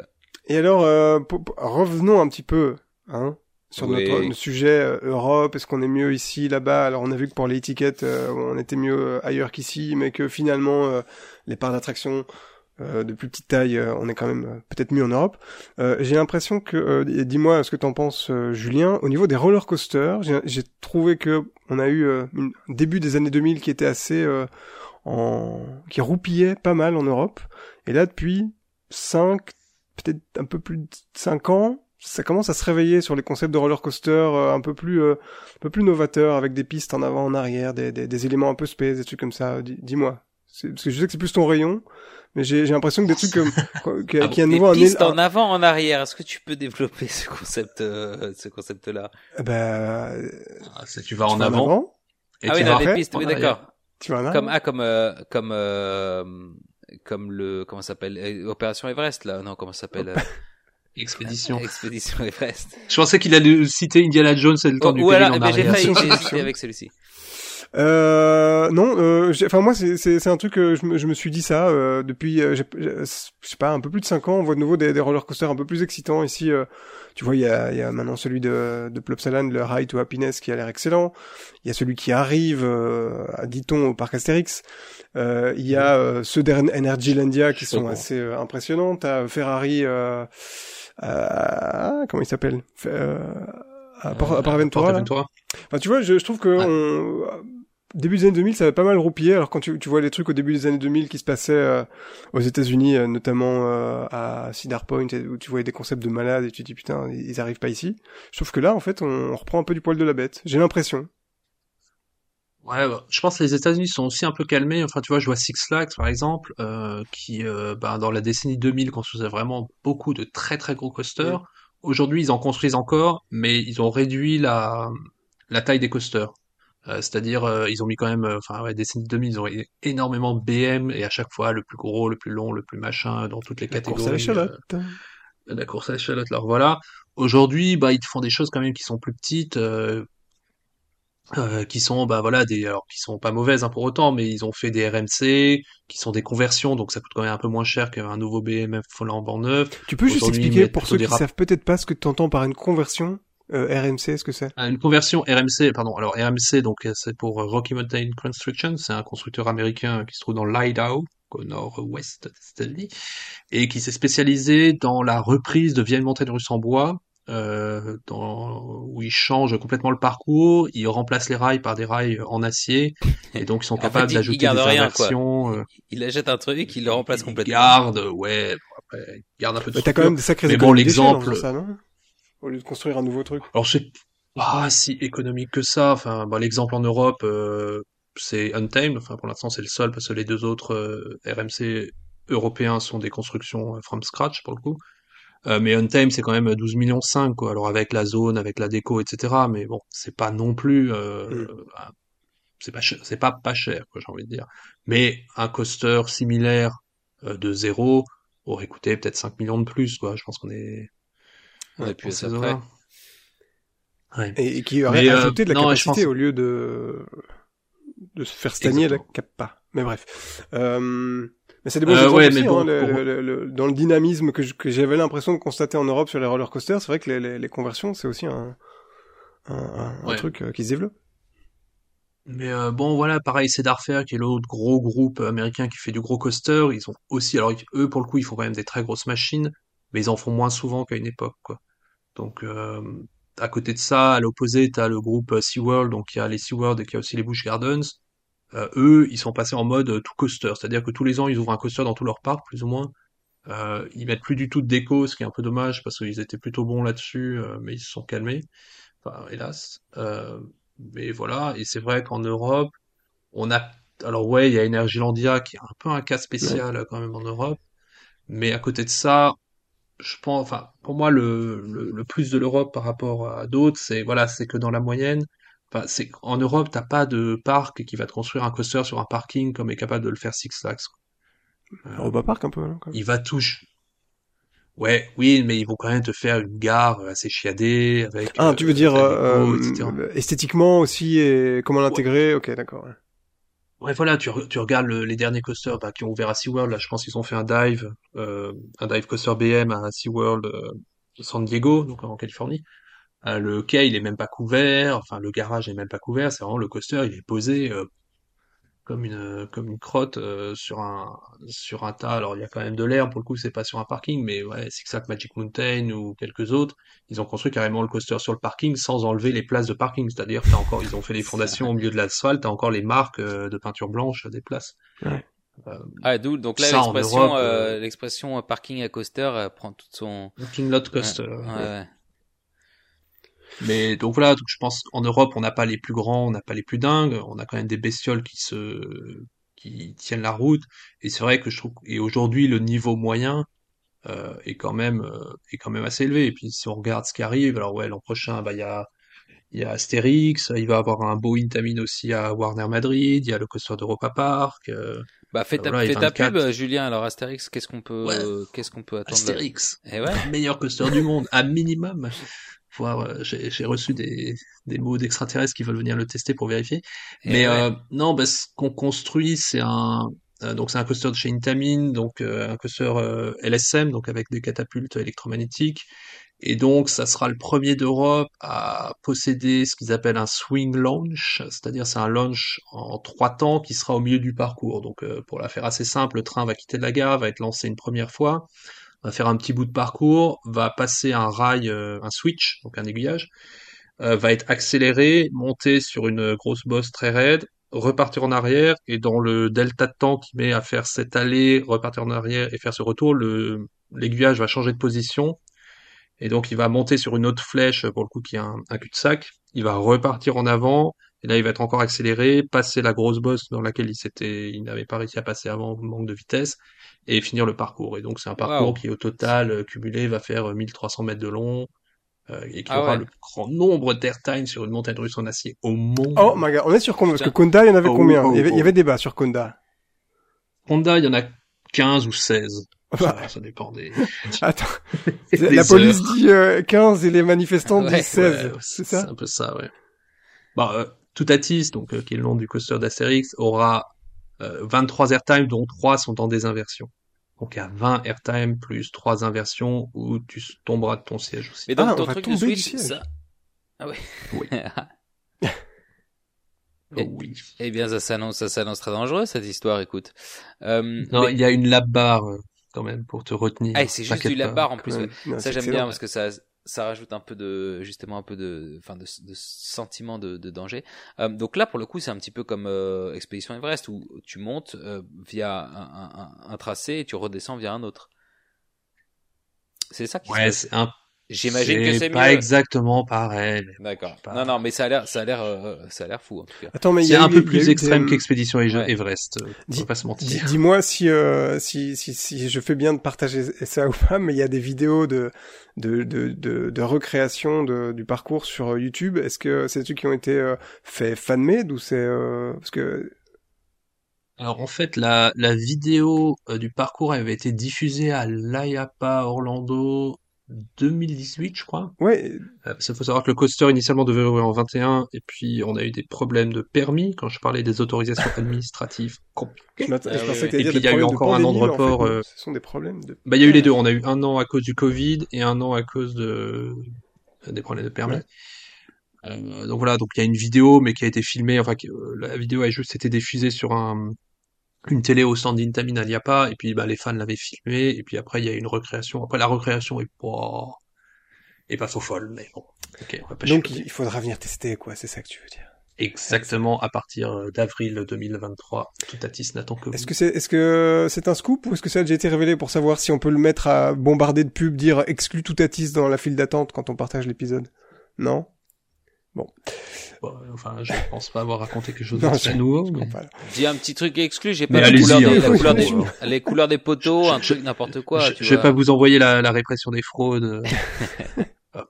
Exclu, bah, je sais pas, non mais j'ai, bon, déjà je, je, je, je préfère ne mais pas non. parler sans mon avocat du marketing. Bien raison. Ouais, ouais. Euh, toujours voilà. les marketeurs, bon, toujours eux. Euh, ça. Aïe, aïe, aïe. Contrôle, euh, il me contrôle, je, je, peux rien faire.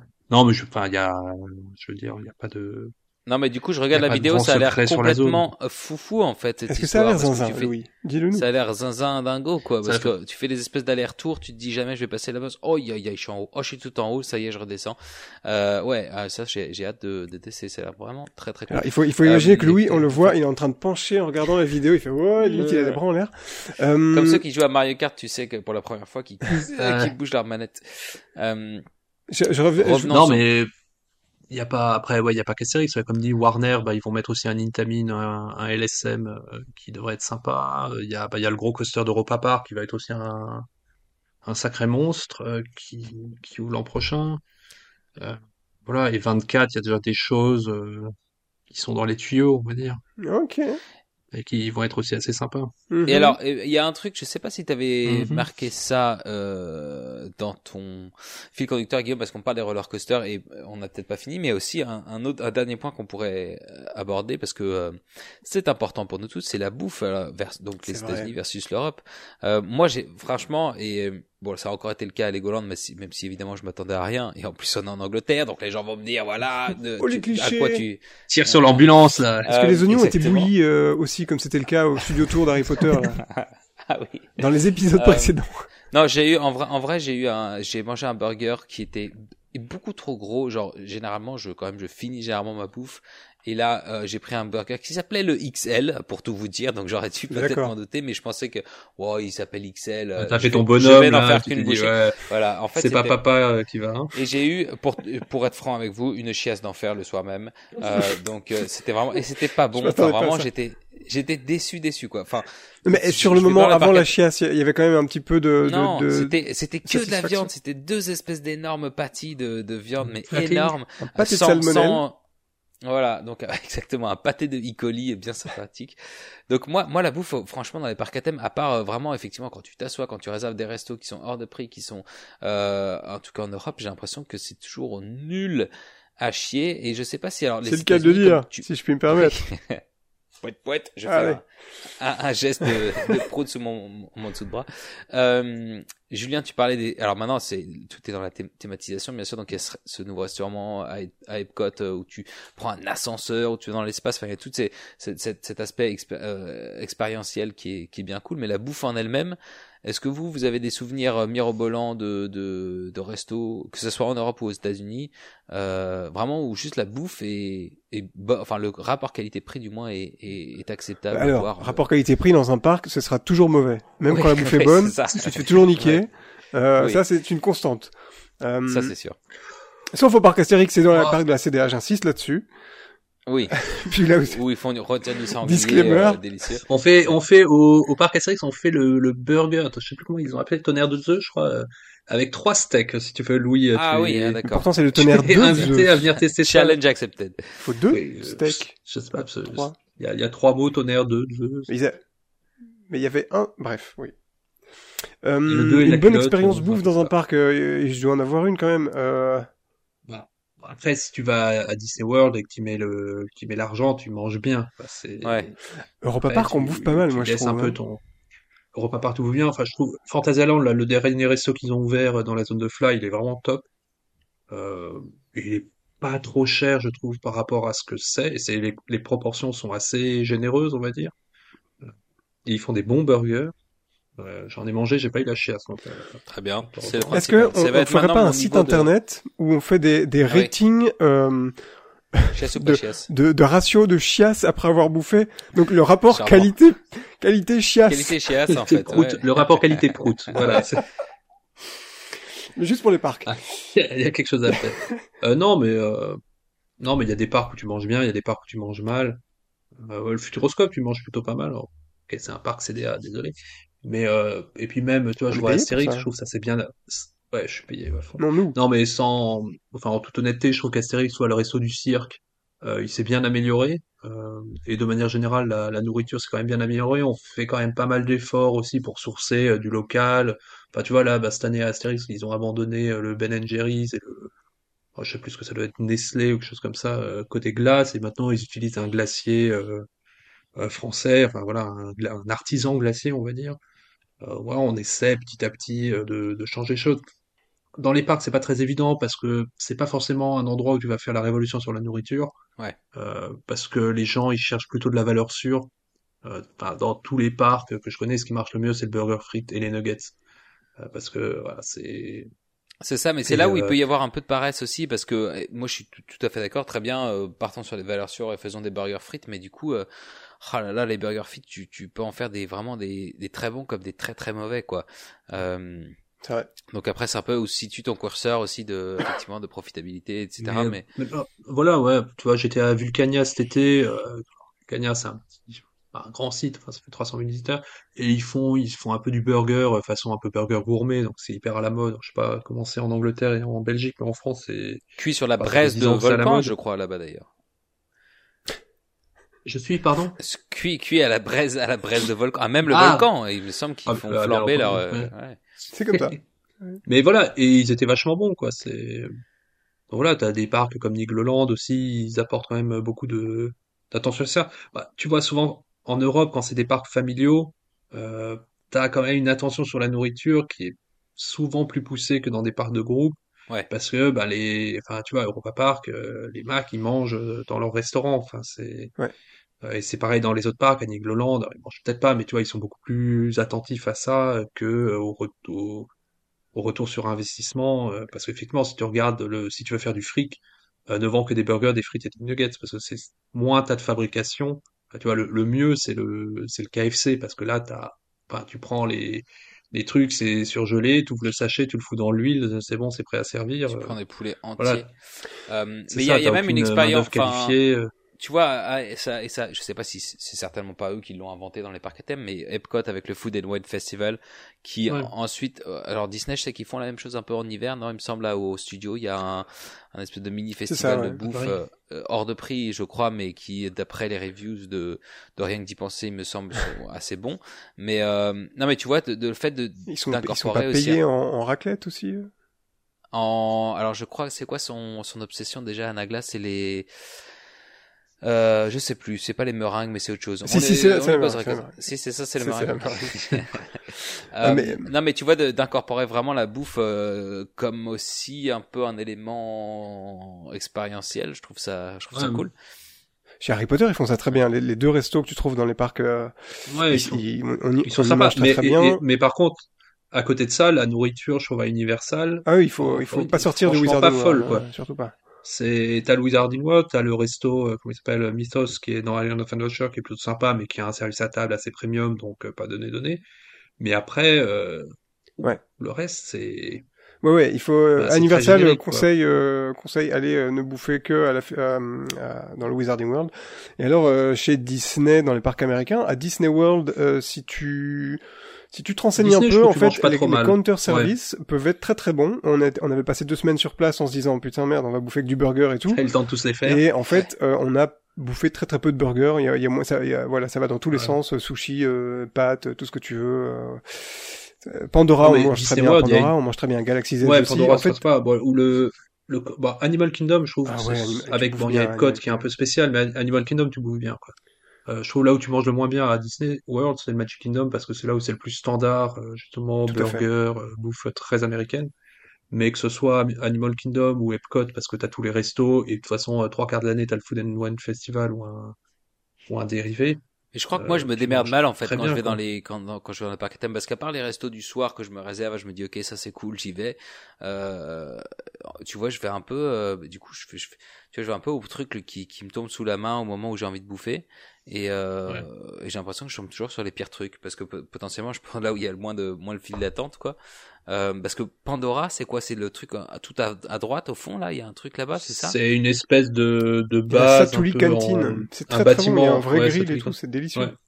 Ah j'ai pas du tout. Il y a jamais personne parce que, mais tu vois, par exemple, Satouli Cantine, c'est un assez bon exemple de toujours le rapport, euh, enfin, tu vois, le revenu sur investissement, le retour sur investissement, pardon, euh, et ce que tu cherches à faire. S- Satouli Cantine, c'est quand même dans la zone la plus fréquentée du parc, enfin, euh, dans Avatar, et il y a jamais personne, mais parce que c'est de la nourriture qui est très exotique euh, et qui, je pense, pas du tout dans ce que l'Américain moyen attend. euh, de la restauration de parc. quoi. Après, moi, j'adore aller là-bas parce que t'as pas à réserver. Enfin, c'est un counter C'est service, très reculé euh, dans le parc. mais t'as jamais des tentes. Ouais, c'est juste en face de l'attraction la plus fréquentée du parc. Quoi. C'est un peu au bout du land quand même. hein. C'est à, la sortie du truc. Non, c'est vrai. Ouais. Mais, euh, Bref. Ah, ça a mais tu vois, il y a, il y il y beaucoup plus de monde quand tu vas au truc qui fait des burgers, là. Je il pense qu'on pourrait tenir un épisode entier sur la bouffe dans les parcs. J'ai envie Oui, de on il faut faire- qu'on on fasse, faire ça, c'est- ouais. On en a déjà discuté, il faut qu'on fasse. Mais faut qu'on appelle voilà, non, euh, après- les, les collègues de, de destination euh, Walt Disney World euh, qui ne font que qui ne font que ça. Qui ne font que bouffe bouffer, hein. Conna- Voilà. et ils, ne- ils ne- ils Ouais. connaissent par cœur tous les restos. Euh, Non, mais après, pour moi, ce qui est, enfin, là, un, un parc qui est sympa côté bouffe, c'est quand t'as euh, du chaud, quand t'as de la variété, quoi.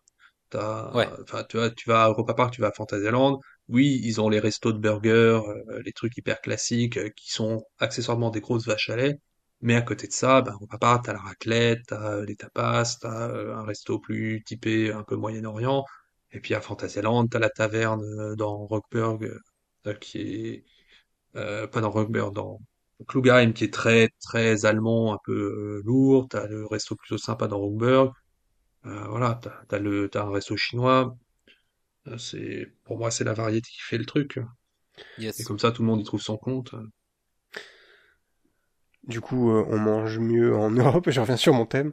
Oui, voilà. alors, pour Non, mais c'est là-dessus, je trouve que c'est très difficile de faire euh, de, de, de, de faire une, généralité quand même. on est obligé de dire que c'est quand même chez Ouais. nous parce qu'on va Après, pas filer aux je- Américains. ouais, la bah, de toute façon, exactement. Après, je pense que bah, aux États-Unis, ils mangent beaucoup plus sucré. Enfin, Tout à fait. Il y a aussi le, le palais américain, c'est pas le palais européen. Donc, euh, enfin, pareil quand tu vas en Asie, euh, bah, tu vas, enfin, tu vas être là, ouais, bah, bah, t'as la moitié des restos qui te plaisent pas parce que c'est de la nourriture euh, très locale, euh, très très asiatique. Euh, bon, ça après c'est normal que les que les goûts s'adaptent aux, aux Ah bah attends, quoi. moi j'ai vraiment bien bouffé moi quand je suis allé à Hong Kong et Shanghai. Euh, toi, t'as pas trouvé ton compte là-dedans? Parce que moi, j'ai l'impression qu'avec mon, mon palais euh, de, de bouffe asiatique, Si, il est pas suffisamment développé pour que je puisse dire, oh là, c'était vraiment de la bouffe asiatique Ouais, dégueu. Tu non, vois, mais pour alors- moi, c'est toujours alors- bon, quoi. Alors, je, je, ouais, alors je vais pas parler des parcs. euh, Enfin, pour moi, les Disney, les Universal, c'est des parcs qui sont, on va dire, occidentalisés. Enfin, c'est des parcs occidentaux qui s'adaptent aux, aux coutumes euh, locales, en, en l'occurrence asiatiques, mais qui, visant une clientèle internationale, gardent quand même un, un pied dans le dans la bouffe euh, occidentale. Si tu vas dans les parcs chinois un peu perdus, c'est un peu plus Ouais. difficile de trouver des choses qui font pas trop peur, quoi. Je vois ce que tu veux dire. Et voilà, mais après, euh, si ça convient aux locaux, j'ai envie de dire tant mieux. Moi, Bah bien sûr. Si jamais vous allez à Shanghai Disneyland, je vous conseille d'aller au, au resto qui est à l'intérieur de Pirates des Caraïbes. Il y a un petit un Barbossa. Barbossa ou machin. je sais pas quoi. Euh, Il y a moyen de manger un petit squid grillé. Comment ça, euh, comment ça se dit un squid? Un, un petit un petit poulpe, un petit Un poulpe. Un calamar. C'est hein, tellement ouais. bon, Ouais. c'est incroyable. Ouais, du coup. Grillé, grillé. Ils le euh, pêchent dans l'attraction, je crois. Ils le pêchent directement. Ils enlèvent le chlore. Euh, C'est le kraken divisé en petits bouts. Euh, bien, écoute, on a parlé de la, de la bouffe. Est-ce que vous voulez qu'on parle des toilettes ou on en reste là ou euh, Je pense qu'on Ah, les le toilettes. Ah, ça, on pourrait faire un podcast dessus. Ah, il y a des toilettes intéressantes à Shanghai Disneyland, ça je peux vous le dire. Bien. Ah bah, Tu- tu- et Louis, il connaît aussi bien les toilettes de. Legoland Windsor, euh, post, Ah bah, moi, tu post sais, burger euh, double dose. Je suis, euh, je suis euh, ce qu'on appelle euh, une petite vessie de moineau. euh, donc, euh, je vais très souvent aux toilettes. Voilà, je vous dévoile toute mon, toute mon intimité. Je pense que c'est pas la première fois qu'on en parle d'ailleurs, hein, de cette vessie de Oui, moineau, que euh, c'est d'ailleurs, vous ne savez pas, mais je- en vous révélant un petit peu les backstage du podcast, la- la- Guillaume, à chaque fois avant de- d'enregistrer, d'appuyer sur le bouton enregistrer, me demande toujours est-ce que tu as bien été faire pipi? Donc, euh, j'ai, c'est notre petit, notre, notre petit rituel. Euh, donc, euh, ouais, les toilettes. Écoute, euh... ah, mais si, parce que les toilettes, justement, c'est, c'est, un peu la seule question qu'on peut poser, c'est est-ce qu'ils sont thématisés ou pas? Et bien là, il y avait des toilettes qui étaient thématisées où les pissotières étaient euh, des Lego. Donc, euh, je sais plus exactement quoi, mais c'était il y Je- avait un élément Lego euh, dedans, donc c'était marrant. Il y a un petit logo, Euh, qu'en flotte Europe, on a un peu plus, en, en Europe, on a un plus, plus d'audace, je trouve, sur les toilettes. Parce que aux États-Unis, même si tu vas chez Disney Universal, ça reste très, très clair. Alors, ok, il y a peut-être les toilettes dans la zone Harry Potter, qui sont un, qui sont quand même un peu au niveau, au-dessus du lot. Mais même tu vas dans Avatar, euh, bon, ça reste très classique, euh, alors que t'as beaucoup de parcs. vois beaucoup de euh, bah, toilettes thématisées les mêmes, à Europa Park, à Fantasyland. Bah ouais, quand même. Ouais. Bah, Et Bon, ok. quand tu vas à Europa Park, tu vas dans les toilettes grecques, tu vas, enfin, ils se donnent quand même un peu de mal, ou à Fantasyland, dans les, dans les nouvelles zones, c'est quand même beaucoup plus thématisé que, que ce que tu peux voir. Enfin, je trouve aux États-Unis, les toilettes sont vraiment hyper standards, avec toujours leur jour, là, de part et d'autre des portes, là, qui sont très énervantes putain. quand, quand tu dois aller faire ta petite euh, numéro 2 après ton burger euh, double dose. Oui, sur- surtout que ça, euh, ça descend vite, apparemment. Euh, j'ai une, j'ai une, une, une, une anecdote. J'ai, j'ai- Une anecdote, non, allez. mais, Allez, anecdote. allez petite Les- anecdote les- de les- les- alors, je, je crois que j'en ai deux, alors. Euh, non, non, euh, c'était à Universal, euh, le parc euh, des Hollywood Studios, mais euh, comment ça s'appelle, putain, euh, en Floride. Donc pas of Adventure, Universal mais Studios. Universal, voilà. Universal Universal Studios. Studios en Floride, où je crois que j'étais allé euh, euh, dans les toilettes, mais ça devait être les plus anciennes du site, parce que les fameux jours dont tu parles, ils m'arrivaient au-dessus du genou. Non, allez, euh, peut-être non, en dessous, en dessous, juste en dessous du genou. Et je trouvais ça vraiment très très perturbant, quoi. J'avais l'impression d'être au milieu de la pièce, en fait. C'était très bizarre, quoi. Et genre mon mon mon, mon alors, coup, mollet pas entier à- était exposé, et genre la la, planche était euh, euh, genre 2 cm limite au- au-dessus du du bas de la du jour si vous voyez ce que je veux dire c'est un peu compliqué à expliquer de nouveau Si, ils Euh, en parlent justement, c'est c'est un petit peu un petit peu bizarre parce que j'étais en train d'écouter le dernier Floodcast et il mentionne exactement la même chose. Alors pas à Universal, mais ce le- ce jour dans les toilettes. mais c'est très c'est- perturbant c'est pour ceux qui. Ouais, mais Mais, je, mais je, tu c'est l'as à forcément Disneyland Paris, lié. dans les toilettes à, à pas à Disneyland ce Paris, tu l'as aussi. ce point-là. Alors, je sais- non j'ai j'ai pas j'ai pas le C'est genou forcément ouais, lié à une. Euh, Faut penser pas, c'est c'est lié à une soit une Mais- loi, soit une à un précédent qui a fait que euh, tu vois. euh, pour que les vapeurs puissent s'échapper. Non, euh, mais pas pour vérifier que les gens fassent pas pour pour vérifier que les gens fassent pas n'importe quoi dedans ou qu'ils soient pas évanouis. Enfin, je sais pas, je tu vois un truc euh, pour que ce soit facile Pardon pour les gens de vérifier euh, que que tout aille bien entre guillemets sans tu sans crois pas avoir que à ouvrir c'est- les portes. on a toujours fait comme ça donc euh, on continue de faire comme ça quoi Ouais. je crois que c'est ça tient qu'à Ah, ça mais tu vois, enfin, tu vas aux après aux États-Unis, c'est pas que dans les parcs, c'est partout, euh, toutes les toilettes que t'as, c'est vrai dans les centres commerciaux, je sais pas où, c'est comme ça. En tout cas, à tester ces petites Scandale. toilettes. euh, si vous in- si ça vous intéresse, elles sont, euh, je dirais, une fois que vous entrez dans le parc, c'est les premières toilettes sur la droite, dans une vieille zone un On peu Beverly. Hills comme ça. Euh, voilà, allez montrer vos genoux euh, sous cette petite, euh, sous ce, ce petit mur. Euh, bien, Aïe, aïe, aïe. bien, bien, bien, bien. Je pense que si on a atteint le point euh, toilette, genoux, Toilette, euh, planche, euh, exposé, tout ça, je pense qu'on On a a peut-être fait le tour de la question. digestif quoi. On Euh, non, on peut quand même peut-être conclure euh, sur le fait que les toilettes européennes euh, n'exposent pas vos genoux, donc elles sont les meilleures. Mieux. On est tous Ouais. d'accord là-dessus? Oui. À voter. Euh, bon, mais du coup, euh, C'est finalement, qui a gagné ouais. alors? Est-ce qu'on est quand même content d'habiter en Europe? Oh. Moi, je trouve Moi, que oui, et pour, oui. pour plusieurs raisons, parce que aussi le, le que toutes les, ah, c'est vrai que j'habite plus en Europe, putain. Aïe, aïe, aïe. Brexiteur. Euh, euh, qu'est-ce que je voulais dire? Oui, le- donc comme pour toutes les bonnes raisons que tu as données, les parcs plus locaux, etc. Et puis aussi, mais après, bon, c'est pour ceux qui, que, comme nous, ont la chance de temps en temps de de, de voyager à l'étranger, ça, ça rend aussi quand même ces voyages-là euh, d'autant plus excitants, quoi. Quand tu vas, euh, alors soit en Asie, soit aux États-Unis, euh, pour pour visiter les grosses attractions et tout. Je sais pas, ça, ça, c'est voilà, c'est, ça, ça crée des bons souvenirs et ça fait. un- Après, c'est, c'est pareil pour les Américains Ça- aussi. hein, tu me diras, hein, parce que eux, ils, ils y vont pas non plus toutes les semaines non plus, hein, donc. euh, mais euh, ouais, ça fait un petit pèlerinage. euh, qui Mais cool, ça, tu vois, je, suis- je suis super d'accord parce que bah, j'ai longtemps habité en Alsace, donc Europa Park, j'allais hyper souvent, enfin j'ai même travaillé. Et tu vois, je préfère largement visiter Europa Park depuis que je suis plus juste à côté et que j'y vais une ou deux fois par an que euh, Ouais. quand euh, parce qu'au bout d'un moment tu, tu finis par te lasser, par être blasé, euh, par ouais, bon, ça, je connais le truc tellement par cœur. Euh, effectivement, tu vois, quand tu vas euh, en Floride, bah, t'as quand même l'excitation, même si je sais que je vais m'énerver avec le système de fonctionnement de Disney World. Euh, ouais, t'as quand même une part d'excitation de faire.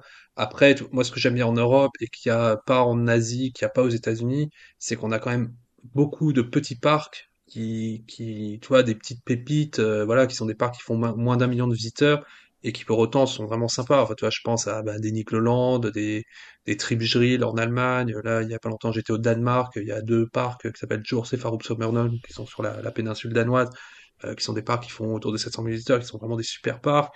Et t'as même des parcs encore plus petits que ça. euh, bah, alors, c'est sûr, ça va pas être les premiers parcs que tu visites parce qu'ils sont pas remplis de 10 tickets ou de gros coasters.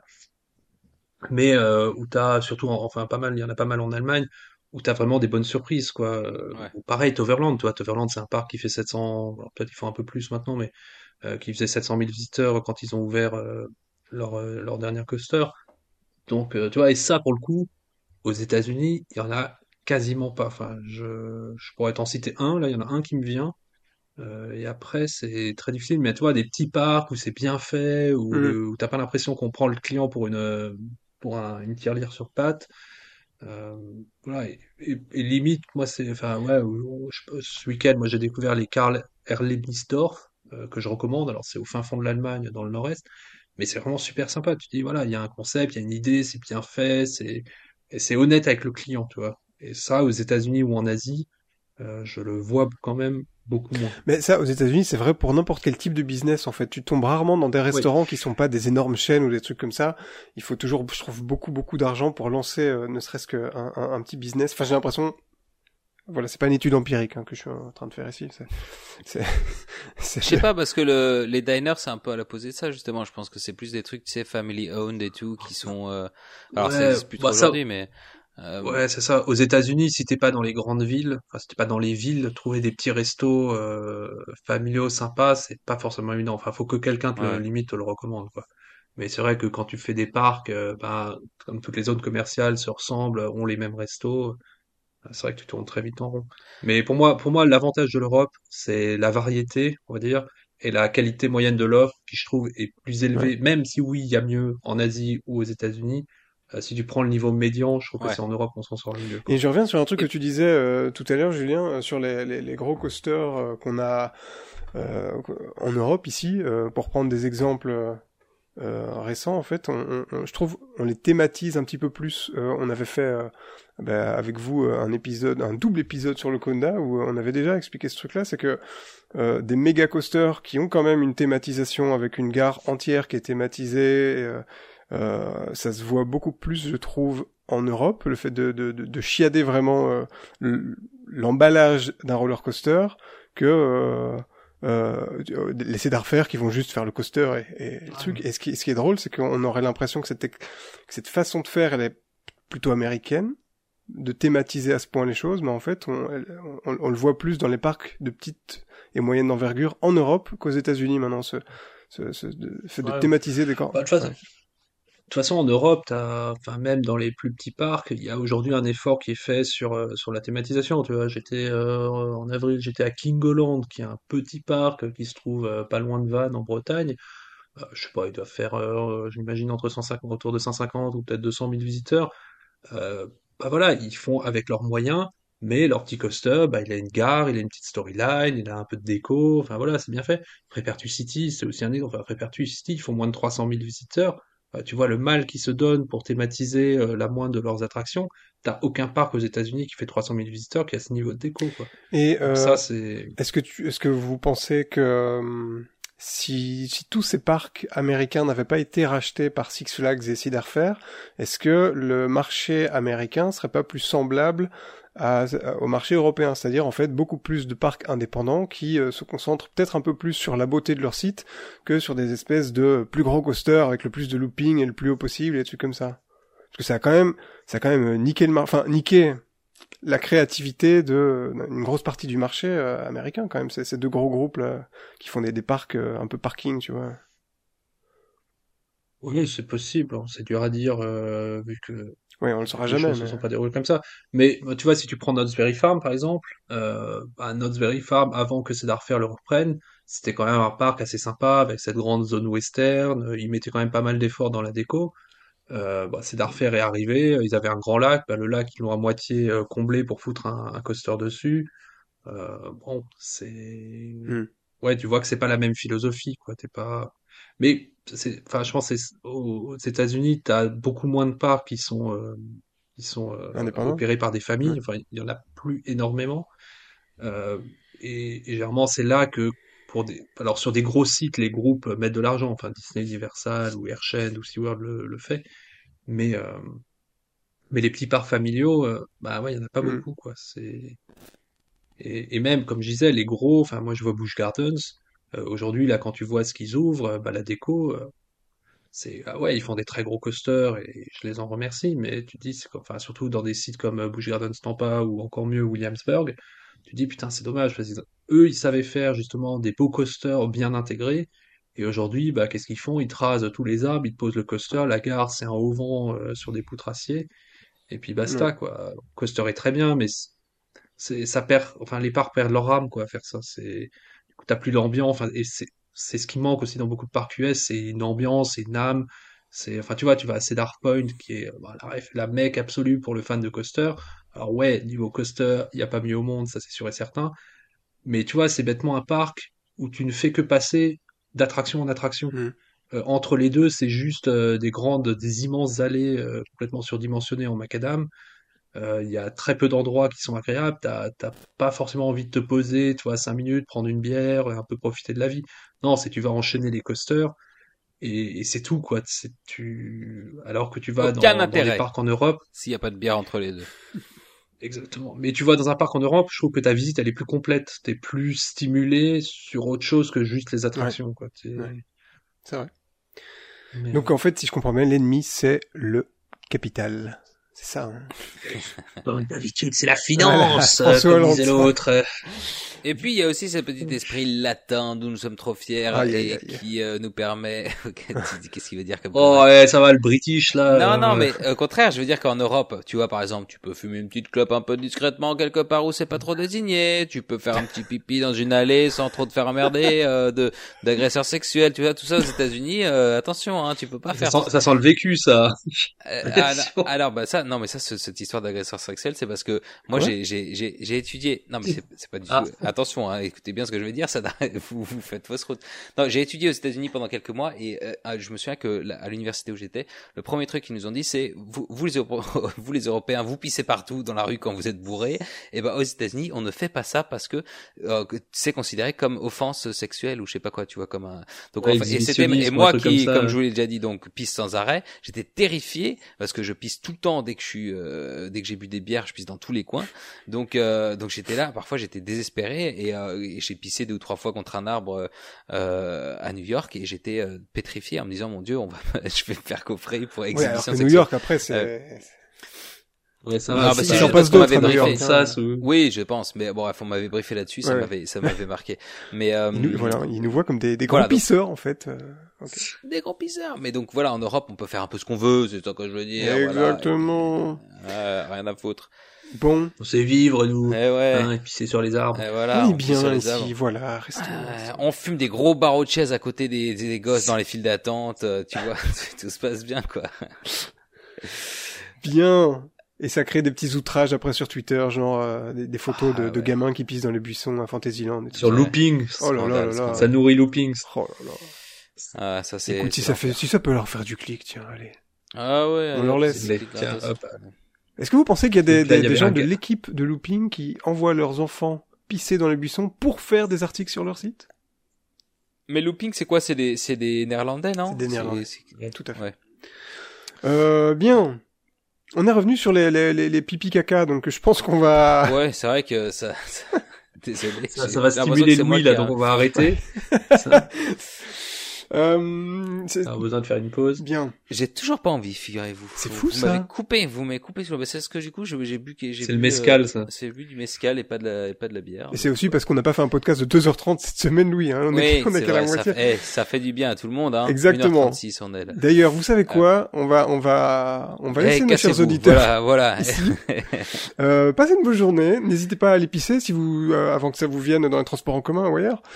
Ou écouter le podcast en pissant, hein, ça marche. Ça marche aussi. très bien. J'ai, j'ai déjà fait. Le Euh, Piscast. avec des podcasts. Ok. Le- Bien. Euh, merci beaucoup, Julien, de nous avoir euh, partagé tes, tes, tes quoi, tes, tes, tes, Mais, tes- mais, tes mais, pensées, mais, Tes insights. alors, voilà. tes opinions. Toujours les Mhm. bienvenus. Euh, donc euh, ouais, merci beaucoup de nous avoir euh, rejoints. Euh, merci pour les entrées gratuites pour euh, c'est euh, l'inauguration de Toutatis l'année prochaine. On s'en souvient. Mais, C'est sûr. ça. hein Et bon séjour, alors du coup, et on, on se reparle bientôt euh, de tout ça. Exactement. Ben ouais, écoutez. euh, T'as, t'as, t'as On quand même des petits profiter. highlights, des trucs que tu vas pas rater absolument, donc euh, j'imagine les nouveautés, tu vas foncer dessus. Alors, pour rien te cacher, en fait, je me suis déchiré le muscle du mollet il y a cinq semaines. Ah merde. Donc, euh, je, je fais des parcs en mode euh, diminué. Mais tu vas louer un scooter bon, en là. Floride. Bah oui, un bon scooter américain, ça on n'a pas ça en Europe. J'étais, j'étais vachement motivé, et puis non, mais là, je remarche, donc je, vais, je, je vais économiser. Mais je vais tester les, le système handicapé euh, Bah ouais. euh, dans les Ah, parcs parce que je peux pas encore. Je peux marcher, mais malheureusement, je peux pas rester debout trop Ouais. longtemps. Donc, tu vois, les Ouais. files de deux J'ai rien heures. entendu. Mais tu vas euh, faire euh, comment dire euh, le le machin Avenger justement le nouveau le nouveau roller coaster. là. Bah écoute, euh, j'espère. Hein, bon, j'ai cru comprendre qu'il fallait euh, se réveiller encore à 6 heures du mat, euh, Ah là là. rafraîchir son Ah, téléphone pendant 15, euh, 15 heures là, et C'est puis plutôt euh, deux t'as secondes 10 secondes cinq, pour hein, trouver un spot. La- Ouais, euh, le Bon, du déjà matin. vécu pour Rise of the Resistance, donc euh, voilà. Mais Est-ce que, non, vraiment, ce parc m'énerve. est-ce que tu arrives à, rester spoiler free de Cosmic Rewind pour l'instant? Ouais, ouais. Bah l'avantage c'est que euh, bah, quand je quand je vais faire l'attraction assez prochainement, je voilà, j'ai juste vu qu'apparemment c'est pas la merveille des merveilles. Ah, Euh, moi j'ai j'ai pas lu vu de beaucoup vidéo. de. Alors oui, c'est c'est c'est pas Galaxy's Edge euh, au niveau finition, mais c'est. euh, c'est- c'est- J'ai lu beaucoup de retours positifs, moi en tout cas. Ouais, ouais. Écoute, Mais écoute, à la rigueur, je, je préfère y aller en me, en, en me disant que ça va pas être exceptionnel et être positivement surpris que l'inverse, de façon, bah, justement, Rise of the Resistance où j'attendais le, le chef-d'œuvre absolu. Et en fait une énorme merde. ouais, c'est reparti pour un tour. Mais bon, voilà. Julien, tu Ah, viendras nous. on vous renvoie sur le podcast, le podcast, euh, Il a du mal à dire podcast aujourd'hui, hein. Qu'est-ce qui se passe? Eh. Qu'est-ce qu'il y a dans ton verre? Euh, Julien, je propose que euh, on prenne rendez-vous. Tu viendras nous faire une review euh, de euh, Cosmic Rewind et, tout ce que tu auras vu. Ouais. Euh, J'ai entendu qu'ils ont une super attraction Ratatouille également à Epcot que je pense que t'as pas encore eu l'occasion de faire. Ah oui, tiens, Donc ce sera vraiment l'occasion de venir nous en parler. Ah non, il faut que je fasse euh, Mickey and Minnie, blablabla. Ouais. Ah, t'as pas encore fait? Ah, mais putain, mais j'ai adoré Mais ouais. J'étais là le jour de Je l'ouverture. penserai à toi. Incroyable, quel hasard. Mais je sais, je sais, je, je me rappelle, tu m'envoyais des, des WhatsApp, là. Je suis dans C'est vrai, j'ai fait ça je suis... Mais oui, t'étais là, je suis... Putain, Ah, vous savez que euh, et ça, je- j'ai envoyé une, une vidéo à Louis. Euh, Oui, je sais, a- je tu sais ce que je veux dire? Il y a, il y a genre un mois ou deux, je regardais. Les toilettes, non? Euh, non, c'est pas une anecdote Non, de, de c'est pas, un- pipi caca. pas une non, anecdote de toilette. Ça ne concerne pas de toilettes, ni de genoux, ni rien. Euh, en fait, j'ai regardé un, un vlog de l'ouverture de Runaway euh, Railway. Eh bien, il se trouve que euh, on est à l'arrière-plan de ce vlog à un moment. On nous voit passer en train de faire la file. Non. Incroyable. Non, Fou. non, Fou, c'est la célébrité, sa consécration. Bien. Mieux que Capital sur M6, je dirais. Ah ouais, non, mais là, là je m'incline, hein. j'ai j'ai trouvé mon maître. hein. Il est même pas sûr que ce soit zone interdite ou capitale. C'est un dimanche soir sur M6. D'a- d'a- D'ailleurs, la prochaine fois que j'en- que j'ai à en faire un, je t'appelle parce que j'avais aucun problème à me faire remplacer euh, là-dessus. Il est revenu sur les lieux Donc, du crime parce qu'il faut euh, savoir que Julien a un historique euh, sur euh, les émissions d'M6. C'est là que ta, ta carrière Ouais. euh, télévisuelle a commencé. Ah bah, à commencer, ouais. Mais tu sais, ouais, mais maintenant, je, j'essaie de placer mes répliques cultes, euh, Dans la file d'attente, par exemple. voilà, dans la file. Euh, Ah, j'ai, placé On lève les bras. mais franchement, euh, ça, ça passait, ça passait vraiment très très bien. Ouais, tu passes très bien l'antenne. Julien. T'as fait beaucoup de progrès. Oh, vous êtes, vous, Bah ouais. vous êtes gentil. Bah moi surtout je savais pas qu'il y avait un passif, été c'est média Guillaume qui m'a dit donc, ça, euh, j'a- j'avais aucune idée donc euh, voilà. J'ai toujours pas vu la séquence la séquence euh, dite culte. Attends, attends, donc, attends, euh, attends, attends. Tu sais quoi, Louis? On va demander à nos auditeurs juste de nous, de nous tweeter la réplique ouais. de Julien. On ne dit rien. euh, ouais, et on va recevoir normalement une quinzaine de, de, de tweets. On vous fait confiance. Euh, Julien, on va euh, on va se quitter. Encore merci de nous avoir retrouvés dans cette file d'attente. Euh, on se retrouve euh, pour parler de. Cosmic Rewind dans quelques, dans quelques semaines. Tiens, voilà. C'est- Ouais. Rendez-vous est pris. Euh, et puis, euh, chers auditeurs, merci. dans les parcs aussi, on a dit. Merci de nous écouter. Pensez à vous abonner sur votre application podcast préférée. Et si vous avez envie de nous donner un coup de pouce, n'hésitez pas à le partager autour de vous, à nous donner 5 étoiles sur Spotify, sur Apple Podcast. Euh, Parlez-en à vos voisins, à vos grands-parents si vous le souhaitez. Euh, ça nous fera, euh, ça nous fera un petit peu de, de publicité. Merci à Ah oui. vous. Vous êtes fantastiques, chers auditeurs. Euh, encore merci Julien. Ah, merci Guillaume, merci Louis. Toujours un plaisir. Et puis, bah, très bientôt pour euh, tous les Yes. sujets qu'on a à voir ensemble. Bon Ça voyage. À bientôt Ben, dans merci. une autre file d'attente. Salut. Salut les gars. À plus. Ciao ciao.